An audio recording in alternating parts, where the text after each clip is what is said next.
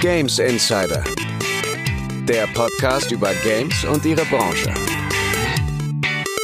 Hallo da draußen und herzlich willkommen zur 64. Folge von Games Insider. Ich bin der Benedikt und ja, heute gibt es nicht nur ein Thema, sondern es gibt viele schöne Themen, denn wir werden heute unseren Restart zelebrieren. Wir, das sind neben mir der Sönke. Hallo zusammen, grüßt euch. Der Andy. Einen wunderschönen guten Morgen. Und ganz neu im Team, der Carsten. Hallo Carsten. Hallo zusammen. Ja, du kriegst nochmal ein persönliches Hallo, ne? Die anderen, die kennen wir ja alle schon so lange, aber du kriegst nochmal ein freundliches Hallo von uns allen. Carsten, jetzt bist du hier bei uns. Ich habe ja in der Stand der Dinge Folge, die neulich veröffentlicht wurde, schon so ein bisschen von dir erzählt, beziehungsweise eigentlich hast du dich selbst vorgestellt. Aber es mag ja sein, dass sie nicht jeder gehört hat. Und bevor wir jetzt hier mit der Folge loslegen, vielleicht kannst du dich einmal nochmal in zwei, drei Sätzen ganz kurz vorstellen für unsere Hörerinnen und Hörer da draußen, dass die wissen, wer ist denn hier der Neue und was macht der hier eigentlich? Zuallererst ist der Neue tatsächlich ein Fan der Games Insider und deswegen freut sich der Neue tierisch darüber, dass ihr eure Pause jetzt beendet habt und wieder mein Podcast-Feed schmeichelt. Sehr, sehr, sehr schön. Und noch mehr freue ich mich da natürlich drüber, dass ich äh, Teil dieses Projekts ab jetzt sein darf. Ich äh, bringe quasi zwölf Jahre Games Journalist Expertise mit, ähm, habe 2009 angefangen bei Buffed, danach ein paar Jahre Freiberufler gemacht und dann seit 2015 die Festanstellung bei Computec gestartet und äh, seit jetzt etwas mehr als sieben Jahren bin ich äh, Teil der Redaktion Buffed und PC Games More und äh, schreibe da viel, viel Kram, meistens über World of Warcraft, oft aber auch über andere Online-Rollenspiele, Rollenspiele und so weiter und so fort. Ja, und ich äh, freue mich darauf, dass wir heute Abend unseren ersten gemeinsamen Podcast haben. Sehr cool. Ja, wir freuen uns alle und ich habe ja schon vor der Folge gesagt, ja, wir stellen dich einfach kurz vor. Du sagst einfach, ich bin der Carsten und spiele gerne World of Warcraft. und dann hast du gleich gesagt, ah, Moment, das ist aber längst nicht alles. Und ja, äh, da bin ich auch gespannt, was du da noch im Laufe der nächsten Podcast-Jahre, keine Ahnung, werden wir sehen, äh, hier noch so einbringen wirst. Und ähm, ich würde sagen, bevor wir loslegen, auch mit unserem neuen Konzept, können wir mal einen kleinen Ausblick geben, was uns in dieser Folge erwartet. Vielleicht erzählt einfach mal jeder ganz kurz, was er mitgebracht hat. Fangen wir doch mal mit dem Andy an. Andy, was hast du mitgebracht? Ja, ich habe ein paar Indie-Titel mitgebracht, die ich gerne vorstellen möchte. So ein kleiner mm, ja, Abriss, was so die letzten Monate erschienen ist. Und das auch im Zuge eines anderen Themas, über das ich gerne sprechen möchte, nämlich den Game Awards, weil dort mal wieder diese ganzen Indie-Titel sträflichst ignoriert wurden. Mhm. Und ja, also das ist so heute mein Schwerpunkt. Und ich glaube, ich kann heute auch schon mit zu 90%iger Sicherheit verraten, was mein persönliches Spiel des Jahres sein wird. Und nein, es ist nicht Elden Ring. Ui. Ich glaube, ich, ich weiß, was drauf. es ist. Andy. Da bin ich gespannt drauf. Okay, das heben wir uns auf. Das ist super spannend. Okay, ähm, Sönke. Ja, also ich habe mitgebracht wahrscheinlich auch die Diskussion über das Spiel, was der Andy meint, was er noch nicht verraten hat. Äh, ich glaube, das könnte darauf hinauslaufen. Dann, nein, ähm, nein, Sönke, nein. Nein, nein, okay. Nein. Dann habe ich aber trotzdem ein anderes spannendes Spiel, ähm, was ich äh, gerne vorstellen möchte oder beziehungsweise so ein bisschen über meine Erfahrung sprechen möchte. Äh, das wurde auch auf den Game Awards sehr, sehr häufig für alles Mögliche nominiert und es ist nicht Elden Ring. Ähm, genau, Aber das dann, sind die anderen zehn Prozent, von denen ich geredet habe. Ja, ich weiß, ja. Ähm, ja, und dann habe ich äh, Erfahrungen im Gepäck von einem gigantischen Monitor, der ein Zimmer weiter steht und der mich schon fast erschlagen hätte, weil er so riesig ist. Äh, das würde ich dann schon gerne mal erzählen. Und dann habe ich noch ähm, Mario und Rabbit Sparks of Hope durchgespielt, ebenso wie die Kampagne vom neuen Call of Duty und auch über die beiden Sachen kann ich noch ein paar Dinge erzählen. Und ja, zu den Game Awards, Andy, bin ich gespannt, was du sagst, weil ich nämlich einen Kunden habe, der ähm, in der Jury der Game Awards ist. Und darüber kann ich dann auch noch was sagen. Genau. Carsten, was hast du dabei? Äh, als Neuer wage ich mich direkt an die harten Geschütze. Ich will über Geld reden. Und über Jawohl. Elternzeit. Endlich. Endlich mal ernste Themen hier. Ne? Elternzeit genau. ist ein gutes Thema, ja. Da kann ich Und auch Elternzeit. erzählen. Das ist ein spannendes Thema. Und äh, du wirst ja eine dieser Sektionen, die wir hier neu einführen, am Ende übernehmen, aber hört ihr später alles, ne? Haben wir gesagt, das macht der Carsten zum Einstand. Können wir uns direkt mal auf die faule Haut legen, ne? Musste er vorab schon richtig recherchieren. Ach, schön. Schön, dass du da bist. ja, aber was habe ich mitgebracht? Ähm, gute Frage. Jede Menge gute Laune hoffentlich und ein bisschen was Neues vom Printmarkt, also neue Ausgaben von Spielezeitschriften. Dann würde ich ganz gern noch einen verstorbenen Kollegen ehren oder ein, besser gesagt einen Ex-Kollegen und auch fast schon Freund. Und ja, das sind so die Sachen, die mir eigentlich am wichtigsten sind. Und alles andere lassen wir einfach mal auf uns zukommen und stürzen uns direkt in unsere erste Kategorie. Conference Call. Ja, Conference Call, Leute. Was gibt's zu erzählen? Soll ich mal direkt weitermachen, wenn ich gerade eh schon am Sprechen bin? Ich glaube, du solltest ja. Ja, die Frage ist ja immer hier äh, zum Einstieg, woran habt ihr zuletzt gearbeitet? Was ist zuletzt passiert? Also ganz zuletzt ist bei mir gerade eine Podcast-Aufnahme passiert. Ich komme nämlich gerade frisch von den Spieleveteranen. Ich war gerade eben bei Heinrich und Jörg und wir haben eine Folge zu Micropro Soccer aufgenommen. Und wer errät, was das hier für ein Geräusch ist? Achtung, mal alle hinhören. Wer hat's erraten? Ich habe gar nichts gehört. Hört man nicht? Muss man Nee. eigentlich hören. Nein, ich habe auch nichts gehört. Na gut, es klackert hier im Hintergrund und es ist ein Competition Pro Joystick. Ich Ah. dachte, man hat's gehört. Genau, den habe ich nämlich die ganze Zeit hier äh, nebendran liegen gehabt und genau, das ist bei mir gerade passiert. Eine sehr launige Folge, bald für die Unterstützerinnen und Unterstützer von den Spieleveteranen zu hören. Dann war ich überhaupt podcastmäßig sehr viel unterwegs. Der Sönke und ich haben nämlich eine Making Max Folge zur ASM aufgenommen. Das darf man schon verraten, Sönke, mit der Martina Strack, einer langjährigen Redakteurin der ASM. Und die Folge war richtig cool, Sönke, oder?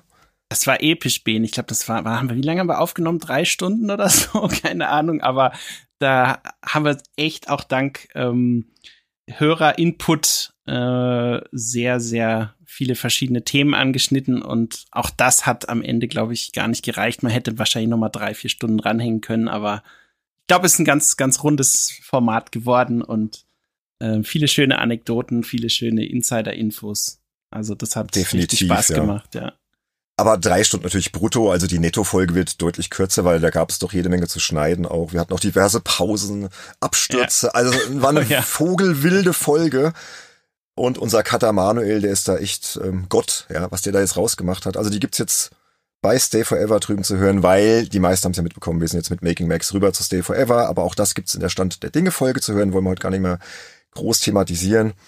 Ja, und ansonsten ähm, habe ich natürlich viel Arbeit mit der Agentur gehabt. Ich habe mal meine Auftragstabelle geöffnet. Wir hatten jetzt eine längere Pause seit Juli, also ich habe mal so ab September alles stehen lassen. Ich lösche das sonst immer. Ne? Also wenn ich die Aufträge eines Monats durch habe, lösche ich die eigentlich immer aus der Tabelle, so zwecks Übersicht. Aber ich habe jetzt mal seit September stehen lassen.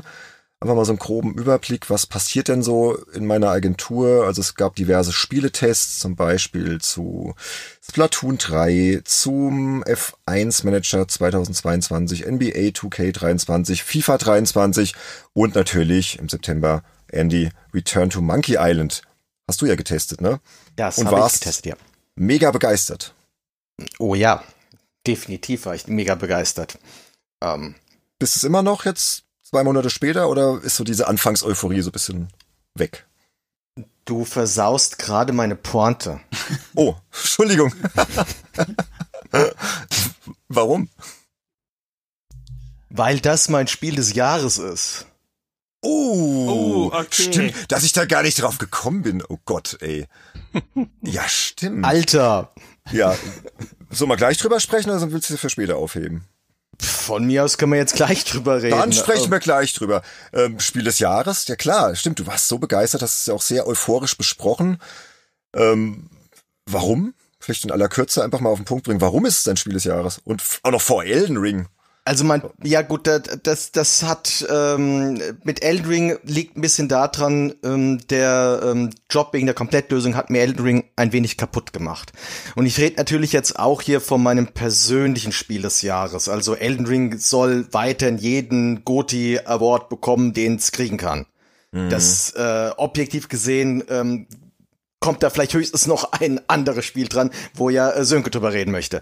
Aber ähm, mein persönliches äh, Lieblingsspiel ist Return to Monkey Island mit großer Wahrscheinlichkeit, weil ähm, es gleichzeitig eine äh, das ist, was ich erwartet habe, mir erhofft habe, und es ist eine Überraschung gewesen.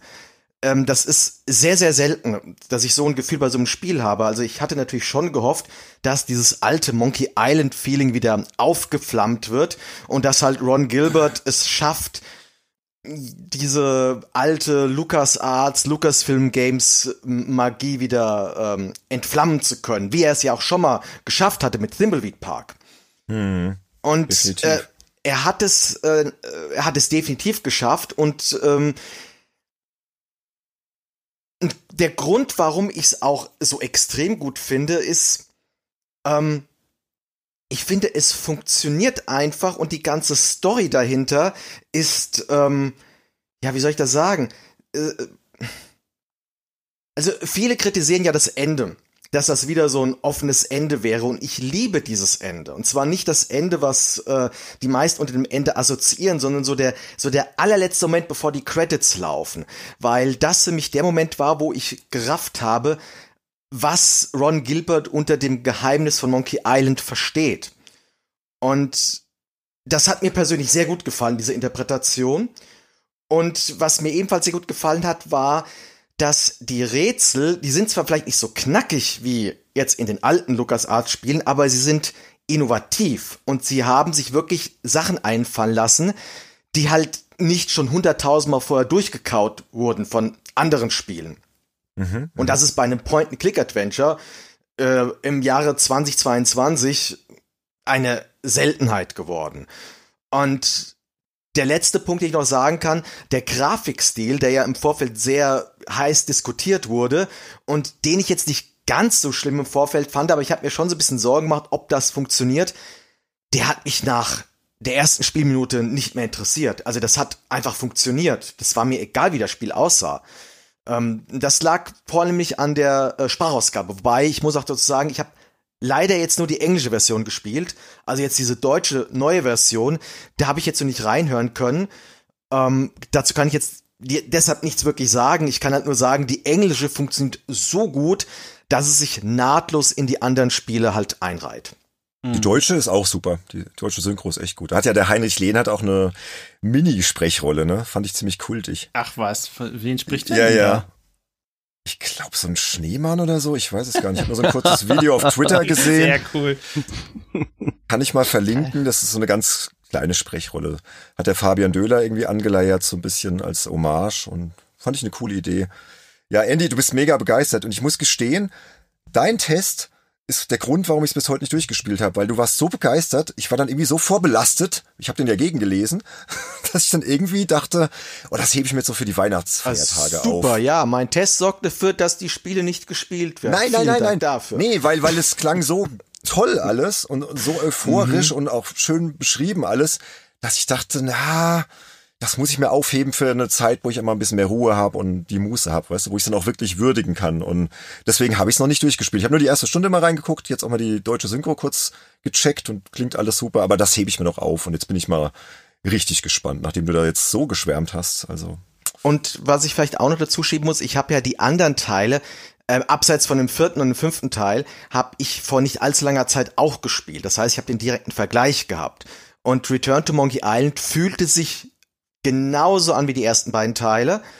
Und der dritte Teil, den hatte ich jetzt hier für Golem mir nochmal angeschaut, als zum, ähm, hier zum 25-jährigen Jubiläum. Mhm. Und der hat mich so ein bisschen ratlos, fast schon enttäuschend zurückgelassen, weil das ist zwar ein gutes Adventure, aber das, was Monkey Island eigentlich ausmacht, gerade dieser Humor, dieser und diese diese bizarren Storywendungen und diese das Durchbrechen dieser vierten Wand, das fehlt total im dritten Teil. Ja, und ist auch undankbar dann ne, für den dritten Teil, wenn du es halt direkt nach Return to Monkey Island danach gespielt hast und einfach merkst, ja, und ja, dann hat's halt vielleicht einfach mehr drauf, ne?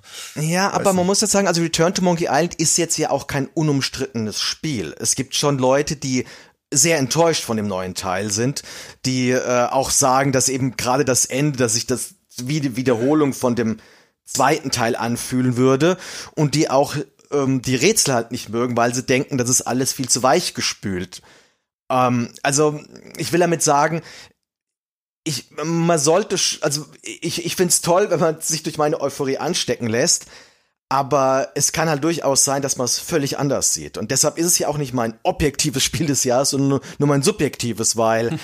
es halt wirklich sehr viele persönliche, persönliche Emotionen da drin stecken. Okay, sehr, sehr schön. Gut, aber wir wollen ja keinen Monkey Island Podcast machen. ähm, lassen wir jetzt mal alles so stehen ich schaue noch mal kurz meine Auftragstabelle. Da steht jetzt natürlich alles möglich drin, was so erschienen ist, bis hin zu aktuell God of War Ragnarök und Test. Ich warte noch auf den Test zu Warzone 2.0, Call of Duty vom Andy, der wird auch irgendwann kommen und so weiter. Wir haben jede Menge Reportagen geschrieben, viel Retrokram von 25 Jahre Age of Empires, über 15 Jahre Assassin's Creed, ist auch schon wieder so alt, ne?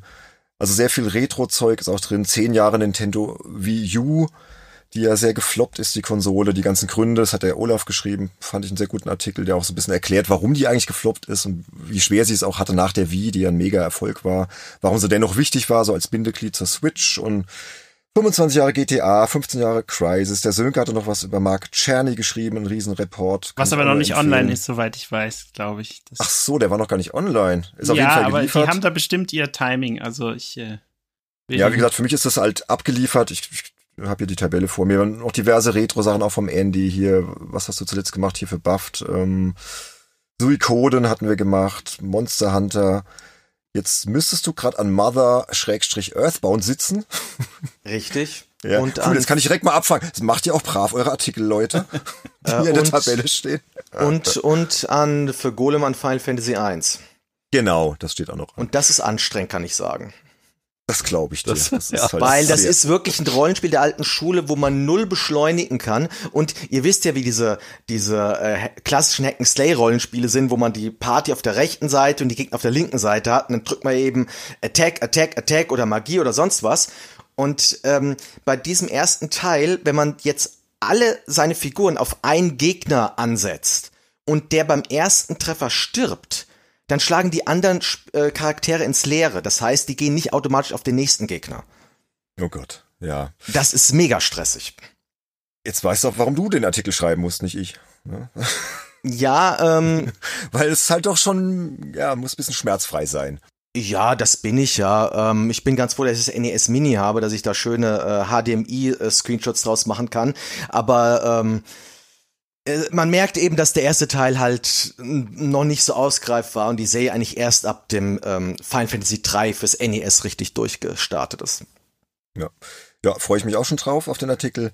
Ja, und dann war natürlich ein großes Thema Wrath of the Lich King Classic, ne, Carsten? Da hast du mir so ein bisschen geholfen bei einem Test, so im Hintergrund, kann man sagen. Und du spielst es ja auch gerade, glaube ich, immer noch recht nicht viel. Ganz ne? so, nicht ganz so viel, wie ich wollen würde. Ähm, trotz Elternzeit. Aber ja, da habe ich tatsächlich mit die meiste Zeit reingesteckt in den letzten Wochen, auch schon vor der Elternzeit, was unter anderem auch daran lag, dass wir natürlich schon Artikel für den Launch vorbereitet hatten, eine ganze Reihe und auch für die für die kommende Phase schon viel vorbereitet haben. Und ja, der erste Charakter ist schon Max-Level natürlich, hat den aktuellen Content schon durchgespielt. Äh, das, was ich befürchtet hatte, dass die erste hm. Phase viel zu leicht ist, hat sich bestätigt. Jetzt warten im Prinzip alle darauf, dass es weitergeht und equippen bis dahin ihre Charaktere. Ja gut, für die Hardcore-Spiele. Also ich bin jetzt seit ein paar Tagen auch 80 mit meinem Druiden und ich spiele halt wirklich ganz gemütlich. Das kam ja Ende September raus. Ne? Also ich spiele vielleicht ja, drei Abende die Woche, zwei, drei Stunden, ja, müsste hinkommen. Also was ja relativ viel ist. Ja, das spielst aber, du mehr als ich gerade. Ja, aber im Vergleich zu früher, kennst du ja meinen Leidensweg, ist das ja gar nichts. Und ja, selbst ich bin jetzt schon 80 und habe auch schon richtig gutes Equipment so langsam. Also ich könnte jetzt schon raiden, aber ich weiß nicht, wo ich da die Zeit für hernehmen soll. Ich glaube, ich werde einfach wirklich alle Questgebiete abschließen, weil Nordend ist einfach so fantastisch inszeniert. Ne? Also in den einige. drei Stunden, die du da abends hast, kannst du auf jeden Fall locker Naxramas mit einer Gruppe clearen. Selbst wenn das total zusammengewürfelte Leute sind. Ja, dann muss ich wieder Nachtraid so suchen, ne? da geht das wieder los. Dann geht um 11 Uhr Raiden und so. Mal gucken, vielleicht mache ich es auch noch oder so. Aber ich mache mir da null Druck. Ich bin jetzt 80, hab, farm da die Inis ab. Das macht ja auch Spaß.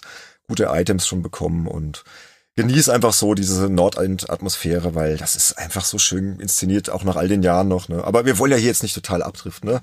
Oder schicken wir Andy und Sönke weg und machen einen Podcast. Macht eine WoW nächsten Open Mic. ja, aber ist auf jeden Fall schon wieder ein Grund, warum ich so viele Spiele gerade liegen lasse. Ne? Also es hat mich schon wieder so, ja, so ein bisschen in seinem Bann hier, WoW. Aber halt auf jeden Fall nur diese alte Version. Jetzt kommt ja auch bald Dragonflight und das juckt mich überhaupt nicht. Also, also wirklich null. Interessiert mich gar nicht. Entschuldigung, Blizzard, falls ihr das hört, das interessiert mich halt einfach deutlich weniger, weil, ja, die neue WoW-Version, die ist halt einfach nicht mehr so das, was mir gefällt, aber. Naja, aber hier Thema Elternzeit, Carsten. Was heißt das jetzt für dich so als Freelancer? Wie ändert sich jetzt gerade dein Leben? Äh, als Freelancer stimmt ja nicht. Das, das habe ich ja schon lange. Ach, Entschuldigung, jetzt, ja, ja, ja, gut. Nee, als, als, äh, nicht Freelancer, als Homeoffice-Arbeiter, so rum. Du bist ja ein Homeoffice- Mensch. Also ich, ich verwechsel es immer ganz gerne. Ich habe immer das Gefühl, das ist so ein bisschen ähnlich, weil du letztendlich ja auch so ein bisschen deine Arbeitszeit einteilen kannst und von daheim aus arbeitest und ja, so ein bisschen wie ein Freelancer halt, ne? Ja, es fühlt sich tatsächlich äh, immer noch ähnlich an. Hm, gestartet habe ich die Elternzeit ja Anfang Oktober und die läuft jetzt noch bis Anfang Dezember zwei Monate. Meine Frau hat quasi die ersten zehn Monate gemacht und äh, mein Hauptfokus sollte jetzt eigentlich darauf liegen, die Grippe-Eingewöhnung mit dem Kleinen zu machen. Was jetzt aber äh, krass torpediert wurde durch Corona, durch Magen-Darm und jetzt jüngst durch eine harte Bronchitis, Ach, die je. quasi auch resultiert noch aus den Corona-Wochen, weil der Kleine halt immer noch angeschlagen ist, das Immunsystem hm. geschwächt und so weiter. Und dementsprechend wenig Fortschritt haben wir bei der Eingewöhnung erzielt und dementsprechend wenig meiner privaten Pläne, die ich eigentlich hatte für die Zeit, wenn der Große in der Schule ist und der Kleine in der Krippe, konnte ich bisher umsetzen. Dementsprechend wenig habe ich bisher auch gezockt in den letzten Wochen. Aber naja, Kids Gesundheit und sowas, das geht natürlich alles vor und darum müssen wir uns jetzt ähm, erstmal mit, mit hoher Priorität kümmern. Was das für die Arbeit bedeutet hat, äh, zuallererst vielleicht mal ein Tipp für alle, die das vielleicht auch noch mal irgendwann vor sich haben. Ähm, wir haben das halt aufgeteilt, zehn Monate meine Frau, zwei Monate ich. Und mhm. womit mhm. ich nicht gerechnet hatte, ist, dass für die Berechnung des Elterngeldes nicht nur mein Gehalt genommen wird, sondern quasi auch die ähm, jährliche VG-Wortausschüttung. Oh ja. Und die war ja jetzt gerade, ne? Die, genau, also die, die war dieses Jahr jetzt gerade, aber natürlich zählt für die Berechnung des Elterngeldes äh, für die letzten zwei Monate dann die Ausschüttung aus dem letzten Jahr. Das war auch tatsächlich meine bisher höchste. Äh, hm. Ich hau jetzt einfach mal den, den Wert raus, ist äh, YOLO. Das waren etwas über 40.000 Euro. Was? Alter und, Schwede. What? Und dements dementsprechend ähm, okay, dann angepasst äh, wurde natürlich die Berechnung. Ne? Also man kriegt Elterngeld immer 65 Prozent von dem Gehalt, was man quasi vor der Zeit vor der vor der Elternzeit bekommen hat. Und da ich damit gerechnet hatte, dass es nur mein normales Gehalt sein wird, hatte ich mit deutlich weniger gerechnet und meine Frau hatte halt in den Monaten vor ihrer Elternzeit hatte sie halt dank Corona ähm, Kurzarbeit mhm. dank Corona und Schwangerschaft ähm, Arbeitsverbot und dann natürlich auch dank der Schwangerschaft und äh, beziehungsweise der Geburt Mutterschutz. Sprich, sie hat sehr, sehr wenig verdient und dementsprechend gering ist ihr Elterngeld ausgefallen. Mein Elterngeld dagegen äh, ist höher als mein Nettogehalt.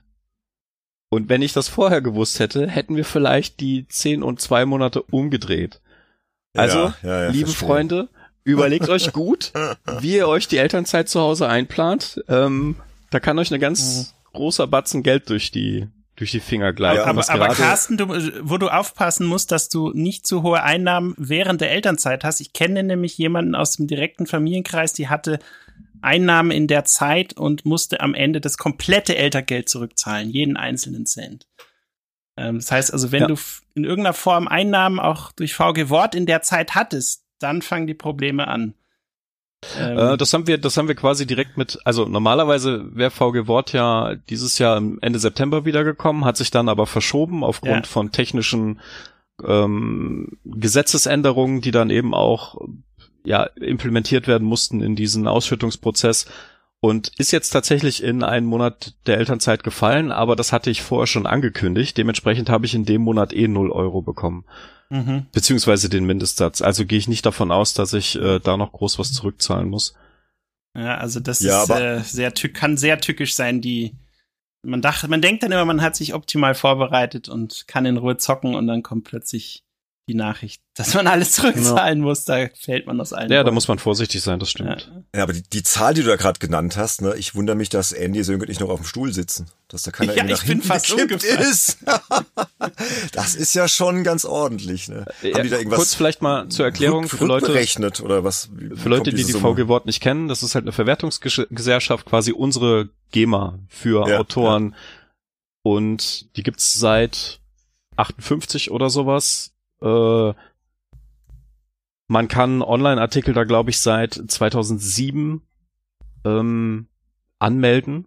Und wenn diese Online-Artikel Voraussetzungen erfüllen, die betreffen zum einen die Länge des Artikels und die Abrufzahlen, in einem Jahr, dann bekommt man für dieses Jahr quasi eine Quote ausgeschüttet. Und das betrifft halt alle Artikel, die man veröffentlicht hat, die man bei der VG Wort angemeldet hat, über das ganze Jahr hinweg. Und das betrifft auch ältere Artikel, die in diesem besagten Jahr diese Voraussetzungen erfüllt haben. Und das betrifft auch, wenn man es möchte, wenn man es macht, Printartikel, die man dann nochmal extra irgendwie einpflegen kann in das System, damit die auch noch, aber dann über ein anderes Ausschüttungsprinzip vergütet werden. Und bei mir ist es halt so, seitdem ich bei BAFT arbeite, hau ich halt jedes Jahr so 1000 bis 1300 Artikel raus. Ja, okay. Und davon, davon, 1300? also das sind halt Artikel. halt viele News natürlich auch bei, aber viele Specials, viele Guides zu WoW und solche Geschichten. Und wenn man dann okay, das ist ja, okay, dann, das, das ist dann ja dass, dass sieben bis achthundert ja. von diesen von diesen Artikeln die Voraussetzungen erfüllen und wenn dann die Quote dann letztes Jahr lag sie bei 45 Euro, ne, da kann man dann einfach multiplizieren und dann vielleicht mm. noch ein bisschen mhm. Bonus aus den Vorjahren mitnehmen und dann landet man halt bei so einer Zahl. Blöd ist natürlich, dass das Finanzamt eine ganz schöne Ecke davon haben will. Einmal für die, für die Nachzahlung, die ich meistens leisten muss und dann für die Vorauszahlung fürs nächste Jahr, die dann meistens äh, fünfstellig sind. Äh, aber ja, das, äh, da, da kann man sich schon was extra verdienen. Und das habe ich, da habe ich mich halt beim Elterngeld äh, komplett verkalkuliert. Und ja, das war das eine Thema, was mich jetzt beschäftigt hat bezüglich der Elternzeit. Ja, das glaube ich, das glaube ich, ey. Und das andere Thema war tatsächlich auch einfach, ich bin zwei Monate weg und wir sind bei Buffed natürlich ein vergleichsweise kleines Team. Also das ist überhaupt nicht mehr vergleichbar mit dem Buffed von 2009, als ich da das erste Mal drin stand und mein Praktikum sechs Monate gemacht hat. Wir sind ordentlich geschrumpft worden und die Leute, die da jetzt natürlich quasi weiterhin jeden Tag ihrem Mann stehen müssen oder ihrer mhm. Frau, die haben natürlich weiterhin die Aufgabe, Buff.de zu füttern, aber auch jeden Monat unsere PC Games More, das Magazin, was wir veröffentlichen, fertigzustellen. Und ne, das hatten wir schon ganz oft im Games Insider Podcast. Die Druckabgabe wartet nicht. Und der ist auch Elternzeit egal. Das Heft muss zu dem und dem Termin fertig sein. Klar, und ja. ja, da hat mich dann äh, schon eigentlich ab Juli, aber dann auch natürlich äh, vermehrt ähm, im August und noch mehr im, im September haben mich dann natürlich die Vorbereitungen so ein bisschen beschäftigt, weil ich halt einfach viel vorgearbeitet habe, damit meine Kollegen eben nicht alles übernehmen müssen. Ja, wir haben wir haben natürlich feste feste Aufgabengebiete, die wir übernehmen. Wir haben, weil WoW ein starker Fokus ist, auch vom Heft haben wir alle unsere Klassen, die wir äh, betreuen, wo, wo wir Guides für schreiben. Wir haben zum Beispiel jeden Abend um 18.30 Uhr haben wir so einen Schmöker-Slot. Das ist quasi für die Leute, die frisch aus dem Feierabend kommen, wenn sie einen normalen Arbeitstag haben, dass sie dann auf der Seite einen Artikel finden, der über eine normale News hinausgeht, wo man so ein bisschen drin schmökern kann. Und die sind dann auch eigentlich fest Autoren zugeteilt. Und da habe ich dann halt angefangen, schon frühzeitig zu überlegen, zum Beispiel für, für die zehn Schmöker-Slots von mir am Freitagabend, was kann ich da machen? Mhm. Und zehn Slots, da bin ich dann ziemlich schnell auf die Idee gekommen, eine Top Ten zu machen, weil man sowas halt schön vorbereiten kann und dann habe ich überlegt, okay, was könnte die Top 10 thematisieren und dann musste ich halt an Elden Ring denken und dass bei mir Elden Ring wahrscheinlich in meiner persönlichen Top 10 der besten Spieler aller oh, jetzt, Zeiten. Jetzt, jetzt, machst du ein Fass auf, ne? Der Andy gerade, da rattert ich hör's schon. Top, Top 10, Top 10 aller Zeiten, ratter, ratter. Aber erzähl weiter. Äh, ja, dass Elden Ring in dieser Top 10 landen würde und dann habe ich auch weiter überlegt, okay, wenn das landen würde, auf welchem Platz? Und wie sieht die Top Ten eigentlich dann überhaupt aus? Oh, und dann bin ich da halt mit mir selber ins Detail gegangen und habe argumentiert und habe irgendwann zehn Spiele auf der Liste gehabt und habe dann angefangen halt für jeden dieser Schmökertermine einen Platz vorzubereiten. Ja, es sind jetzt, wenn ihr das hört, müsste eigentlich auch schon Platz drei oder vier online gegangen sein. Ähm, der der vierte Platz, genau, der ist, der ist letzte Woche online gegangen mit, mit Warcraft 3 und Frozen Throne. Also es sind schon ein paar Plätze da und es fehlen jetzt quasi nur noch die, die ersten beiden wahrscheinlich, wenn, wenn ihr das hört. Die werde ich jetzt nicht spoilern. Aber ja, da, das, das war was, was ich vorbereitet habe. Dann ähm, habe ich fürs Heft ganz viel vorbereitet. Wir hatten zum Beispiel, uns, es, es war klar, dass wahrscheinlich in den zwei Monaten, in denen ich nicht da bin, die zweite Content-Phase von Wrath of the Lich King ein Thema sein wird. Also habe ich mich hingesetzt und äh, ein 20 Seiten Special fürs Heft geschrieben für diese zweite Content-Phase und das schon mal vorbereitet, damit, wenn das dann ein Thema wird, dass Suse, unsere leitende Redakteurin, das eigentlich einfach nur noch ins Heft packen muss. Und dann war ich auf den Dragonflight ähm, Alpha und Beta Servern, auf dem PTR auch unterwegs und habe meine Klasse, die ich betreue, den Schurken, so viel gespielt wie möglich, Rotation getestet, Talente ausprobiert und so weiter, um da schon mal Klassenguides vorzubereiten. Und ja, äh, der September war auf jeden Fall eher von, hm. von 60 Stunden Wochen geprägt als von den normalen 40 Stunden Wochen. Das war, das war anstrengend, aber ich glaube, die Kollegen äh, freuen sich, dass sie da nicht alles übernehmen mussten. Das gehört halt dann leider auch zur Elternzeit dazu, dass man da ein bisschen naja, klar, vorarbeiten. Aber gut, jetzt brauchst du natürlich auch mal irgendwann eine Regenerationspause, ne? Deswegen hoffen wir, dass jetzt bei euch daheim da sich mal die Wogen ein bisschen klitten, ne? Weil das klingt schon nach extrem viel Arbeit und so 60 Stunden Wochen ist ja auch nicht so gesund und auch wenn du noch ein paar, ja, das war, das, paar Jahre das jünger war ja, bist das, als wir hier. Ne? Genau, das war das war jetzt wirklich in einem, in einem recht kleinen Zeitfenster und eigentlich habe ich ja gehofft, dass die Elternzeit jetzt äh, meine Regen Regenerationsphase sein wird. Ja. Tatsächlich äh, schaue ich aber auf sehr viel Schlafmangel zurück, wobei ich heute heute tatsächlich bis 11 Uhr schlafen durfte, ähm, weil meine Frau auch frei hatte. Klar, wir haben hier Feiertag und mhm. ähm, sie dann die Kids äh, morgens über, äh, übernommen hat.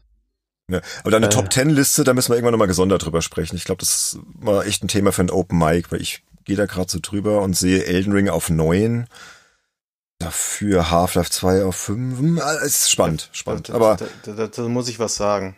Da muss der Andy dann auf jeden Fall auch dabei sein. Da, da muss ich definitiv was gerade sagen. Top 10, ja. nur 10 Spiele, Anfänger. Entschuldigung. du hast ein paar mehr, ne? Ja, ich habe in der Tat, also das passt insofern ähm, ganz gut. Ich habe gestern nach ewig langer Zeit meinen Blog, meine eigene Webseite reaktiviert und äh, hoffe, dass ich da jetzt bald mal wieder ein bisschen Update machen kann, weil da habe ich ja vor, ist jetzt auch schon sieben Jahre her, 2015 habe ich das gemacht, habe ich eine Top 365 gemacht. Das, das heißt, ich habe ein ganzes Jahr lang jeden Tag lang einen Artikel äh, über ein Spiel veröffentlicht. TheAwardian.de ist das, oder? Genau, TheAwardian.de. Also jetzt ist jetzt wieder zugänglich, weil ich hatte als keine SSL-Verschlüsselung äh, gehabt. Äh, ich habe mir jetzt dann doch eine besorgt, jetzt bei Host Europe direkt, weil alles andere war mir dann zu kompliziert. Habe jetzt nochmal Geld reingesteckt, obwohl ich mit der Webseite nichts verdiene, aber das war es mir jetzt wert. Und äh, ich hoffe, dass ich auch bald ähm, bezüglich YouTube wieder was machen werde. Das wird dann, dann auch dann regelmäßig veröffentlicht. Mann, seid ihr alle kreativ, ne? Immer am Machen und am Tun. Das ist auf jeden Fall der Hardcore-Modus. ja, ja, ja. Ich meine, ich meine, ich mache ja noch was anderes momentan, aber das will ich noch nirgendwo groß verraten, weil ähm, ja, das ist top secret. Andys geheimes okay. Geheimprojekt. Also Benedikt, du weißt, die habe ich, die habe ich's mal gesagt, was ich momentan am Lernen bin. Ach so, ja, ja, ja, okay, ich weiß okay. es ja. Ja, mm, ja. stimmt. Kannst du ja irgendwann vielleicht trotzdem mal. Sobald, sobald das, sobald das ernsthafte Früchte trägt, ja. Mhm. Okay. So, wir sind immer noch im Conference Call. Wir haben ja immer gesagt, ja, den machen wir kurz. Ähm, dann müssen wir das Tempo mal erhöhen. Carsten, Elternzeit haben wir quasi abgehakt, auch wenn ich jetzt ein paar Fragen hätte, aber das nächste Mal vielleicht. Du bist ja noch länger in Elternzeit, ne? Zweieinhalb Wochen jetzt noch circa. Na gut, bis zur nächsten Folge dann wahrscheinlich nicht mehr. Dann darfst du noch mal erzählen, wie es denn wieder ist, so zurückzukehren in den Arbeitsalltag und ob du dich noch ein bisschen erholt hast und so. Der Sönke hat noch vor der Folge gesagt, er hat da was am Start zu Hause, einen Monitor, der krasseste Monitor, den er je erlebt hat. Sönke, was ist das? Wirklich, also der Postbote klingelte und dann meinte er, ja, bitte kommen Sie runter. Also der konnte das nicht vor die Haustür stellen oder vor, vor die Tür stellen. Und dann kam ich und dann wurde eine drei, ich glaube 53,5 Kilo schwere Verpackung angeliefert.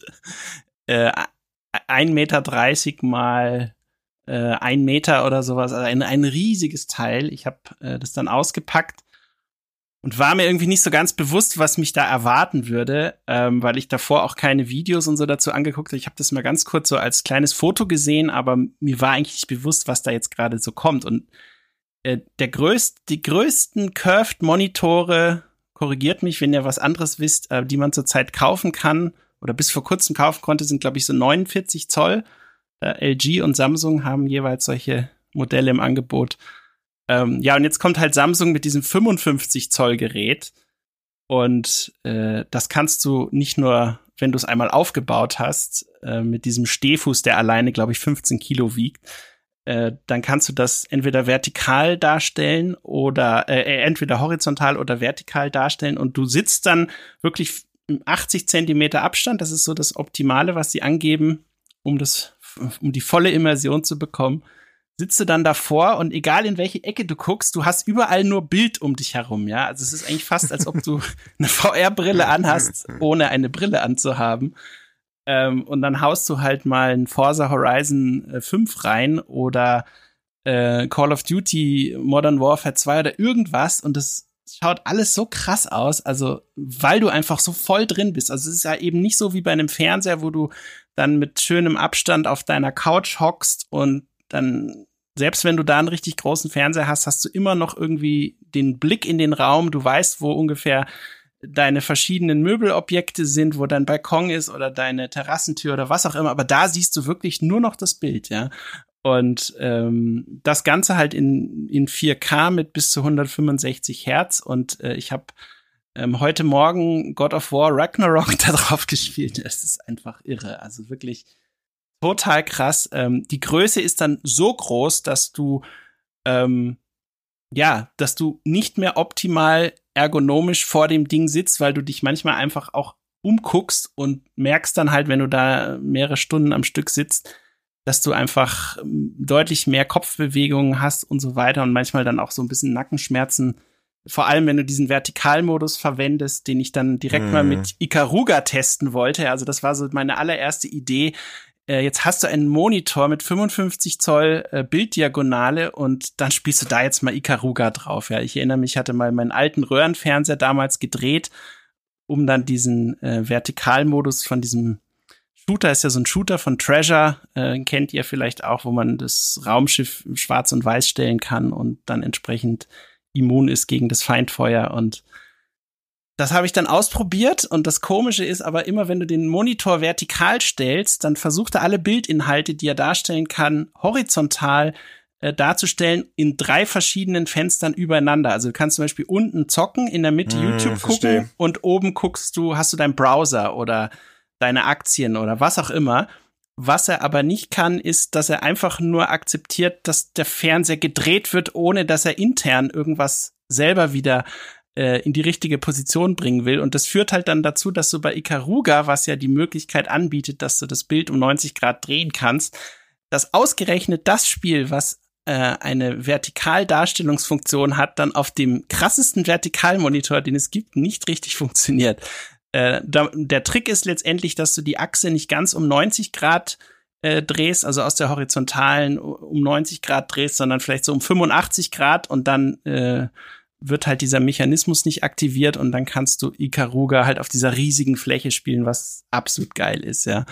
Ähm, und das Ding hat auch noch äh, vier Surround-Lautsprecher und zwei Subwoofer in der Mitte und das geht halt auch akustisch voll ab. Ähm, und die ja, Familie war, freut sich jetzt. Also, naja, es ist halt ein Testgerät, ne? Das wird dann nächste Woche wieder abgeholt, aber okay. ähm, ich habe dann mal ähm, mit äh, meiner kleinen Tochter haben wir hier, äh, wir spielen ab und zu auf der Xbox dieses Paw Patrol Spiel. Da muss man nur so so Hundeknochen. Oh Gott, Paw Patrol, ja, das kenne ich noch von Da früher. kann man sehr schnell äh, hier Ach Gott, das Trophäen sammeln und, und mm. also es ist spielerisch sehr simpel, aber für die Kids halt super, ne? Äh, weil es einfach, weil man da schön schnelle Erfolgserlebnisse hat. Und auch das sieht halt voll krass auf diesem Bildschirm aus. Und dann hatte ich gestern schon, wir wollten ja gestern eine Aufnahme starten, was da nicht ganz geklappt hat, äh, erzählt über diese krassen HDR-Effekte, vor allem im, mm. bei Elden Ring oder so, wo du dann äh, Andy, korrigier mich, der, die ist, glaube ich, dieser Erdenbaum, ne? Dieser, dieser riesige leuchtende ja. Baum heißt, glaube ich, Erdenbaum. Und der strahlt so hell, wirklich, der war so hell auf diesem Bildschirm, dass ich erstmal kurz die Hand vor die Augen halten musste und dann so die Augen zukneifen musste, wieder aufmachen musste, um mich an diese krasse Helligkeit zu gewöhnen, ja. Also sowas habe ich echt noch nicht erlebt, obwohl das nicht mal der hellste Monitor ist, den du so kaufen kannst, aber dadurch, dass du halt irgendwie so direkt davor sitzt, mit dieser Krümmung auch noch, ähm, ja, der Problem bei dem Gerät ist halt, es geht halt erst so ab 2900 Euro los, also äh, da kannst du dir mehrere, ein halbes Dutzend reguläre Monitore für kaufen, ja. Ähm, da stellt sich dann schon die Frage, braucht man sowas überhaupt? Ja, das ist also wirklich ähm, für Leute, die sich's A leisten können, B einen PC haben, der dann eine entsprechend leistungsfähige Grafikkarte hat, um überhaupt die Inhalte flüssig in 4K dann dort darstellen zu können. Weil wenn du es nicht in 4K ausgibst, dann macht's auch keinen Sinn. Ähm, oder du haust halt deine PS5 oder Series X dran. Das äh, sieht auf jeden Fall auch sehr, sehr cool aus. Ähm, fürs Arbeiten weiß ich nicht, ob ich dauerhaft an so einem gekrümmten Bildschirm mit so einer nee. riesigen Fläche, wo ich immer hin und her gucken muss, das ist schon ein bisschen anstrengend. Also wenn du schon von Nackenschmerzen ähm, berichtest, also, na, also Nackenschmerzen hatte ich nicht, aber ich hatte schon das Gefühl, so ja, ich sollte vielleicht jetzt mal so jede so. Stunde ja, ja. mal aufstehen und ein paar Dehnübungen machen, damit es gar nicht erst kommt, ja. Und das, ja. Nee, der sieht richtig cool ja. aus. Also ich werde mal irgendwie einen Videolink in die Shownotes packen, dass sich jeder den mal anschauen kann, weil ja. wenn du da so begeistert bist. Also, also das ist schon krass, ja. Ich habe eine kleine Frage. Äh, wird das Kernkraftwerk mitgeliefert, was man braucht, damit der Strom äh, geliefert wird? Äh, Ach, das nee, Thema. Nee, das Andy ist, immer wichtig. Ist leider nicht dabei. Man kann aber optional eine Powerstation kaufen. Nicht mal. Ähm, das, das ist, ist, nicht dabei. Nee, was also, das, das, das Ding für einen äh, Stromverbrauch, weißt du das? Ähm, also der offizielle Stromverbrauch, das wird ja immer auf der Samsung-Webseite bei Spezifikationen, wird da irgendwie alles Mögliche aufgelistet. Das müsste ich tatsächlich jetzt hier nochmal kurz in meine Bookmarks gucken. Ähm, ich kann euch aber sagen, dass zum Beispiel der 8K, der aktuellste 8K-Fernseher von Samsung einen noch deutlich höheren Stromverbrauch hat als das Ding. Okay, ähm, ich habe hier gerade einen Anruf von Manuel übrigens, der meinte, Jungs, Anruf. ihr labert viel zu viel. Ja, wir sollen in den Insider-Talk bitte übergehen. Ohne Scheiß, unser Cutter. Er sagt, woher weiß der das? Ich verarsche dich nur. Nee, ich muss hier ein bisschen die Moderationszügel so. anziehen, ähm, weil wir doch sehr viele Themen noch haben und ja. der Andy möchte nämlich jetzt im Insider-Talk mal was über einige Indie-Titel erzählen, oder Andy? Äh, ja, sehr gerne. Insider Talk.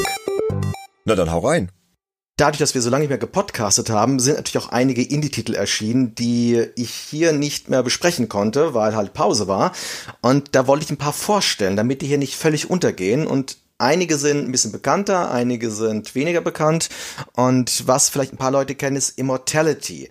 Das ist so ein Adventure, so ein FMV-Adventure mit richtig real gefilmten Schauspielern von dem Designer Sam Barlow, ein paar Leute kennen vielleicht Her Story oder Telling Lies. Also gerade mhm. Her Story war ja doch ein relativ bekannter Titel vor sieben Jahren.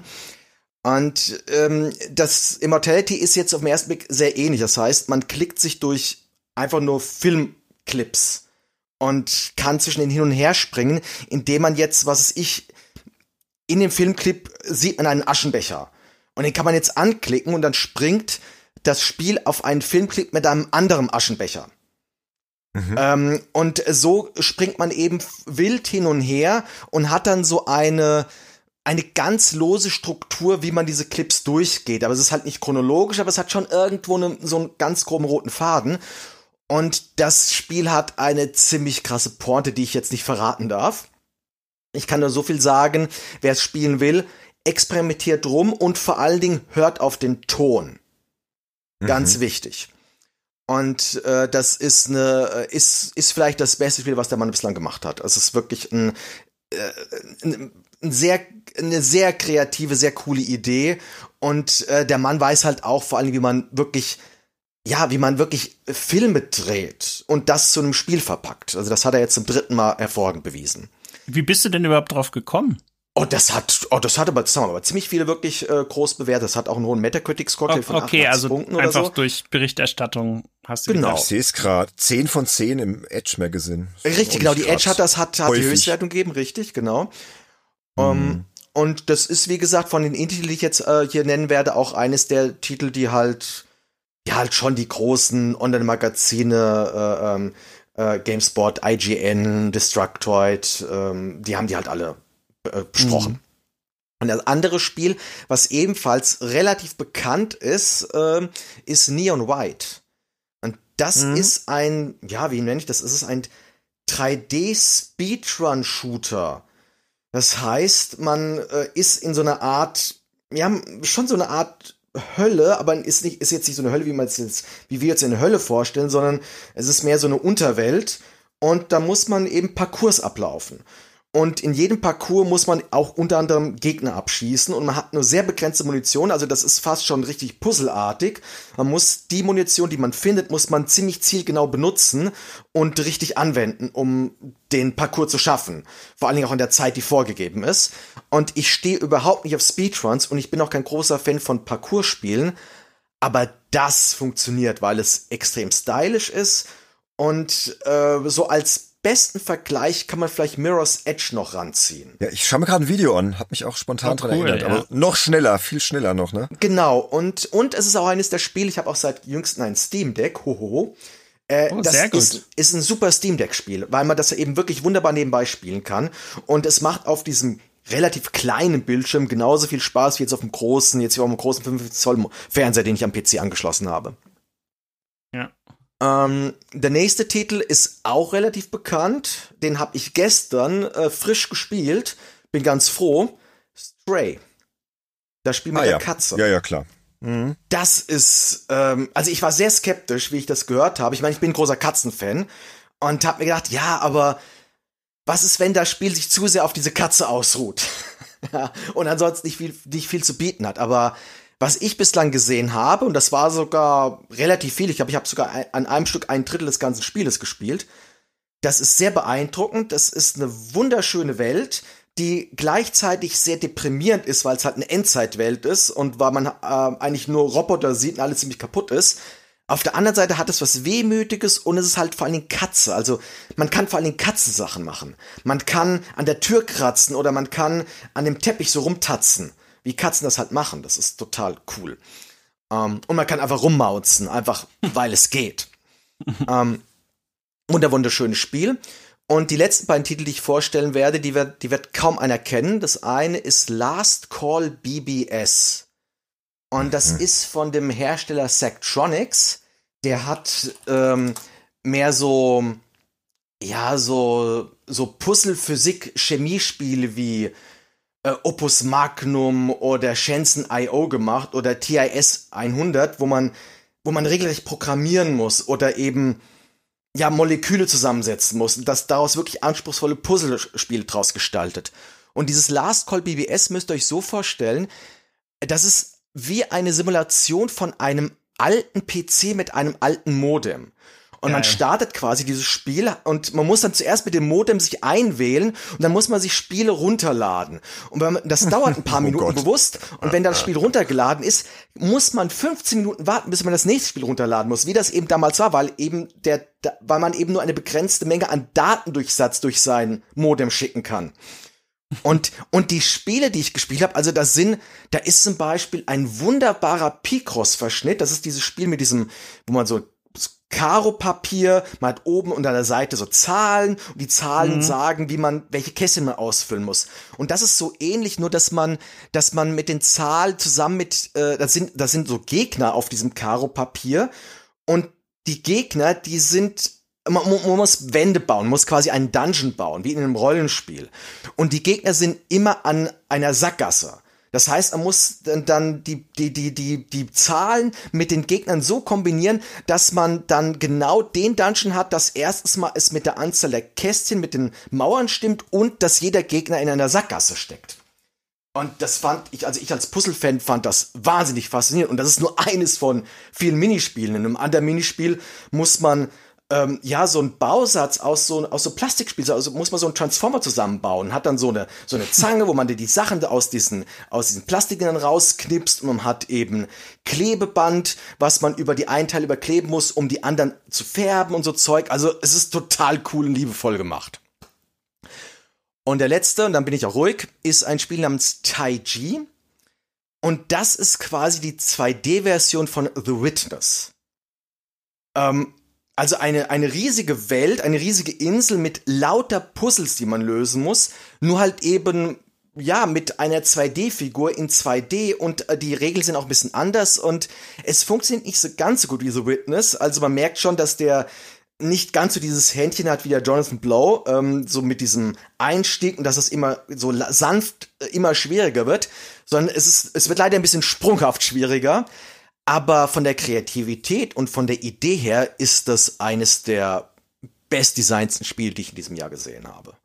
Und ja, das sind so grob die Sachen, die ich jetzt hier präsentieren wollte. Ich, Sehr spannend. Gibt also noch ein paar andere Sachen, aber ich habe mich jetzt auf die fünf beschränkt, weil ich mir dachte, ansonsten laber ich euch hier zu.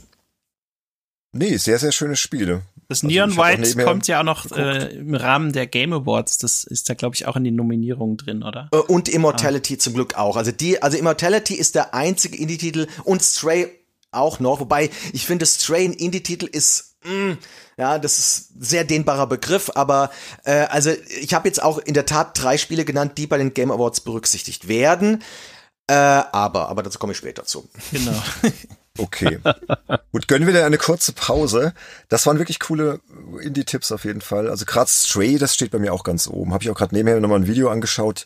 Ey, die Katze sieht ja so geil aus, wenn die einen dann auch so anguckt. Mit großen Augen. Ich bin ein riesen Katzenfan. Ich habe übrigens eine Idee für einen Katzenpodcast. Das nur am Rande. Aber das erzähle ich euch ein andermal. Die hast du schon, ich schon länger. Jahren. Die habe ich, ja, und ich glaube auch, dass die funktionieren würde. Aber, da, aber kann man da mehrere Folgen draus machen? Also ich meine, aber hallo, ja. hallo. Aber hallo, Natürlich. ich könnte da so das Ohr ablabern. Alter, kann ich die Geschichte erzählen. Aber okay. das nur am Rande. Äh, falls da Interesse besteht, einfach bei mir melden, ja, dann können wir darüber sprechen. Also Katzenpodcast.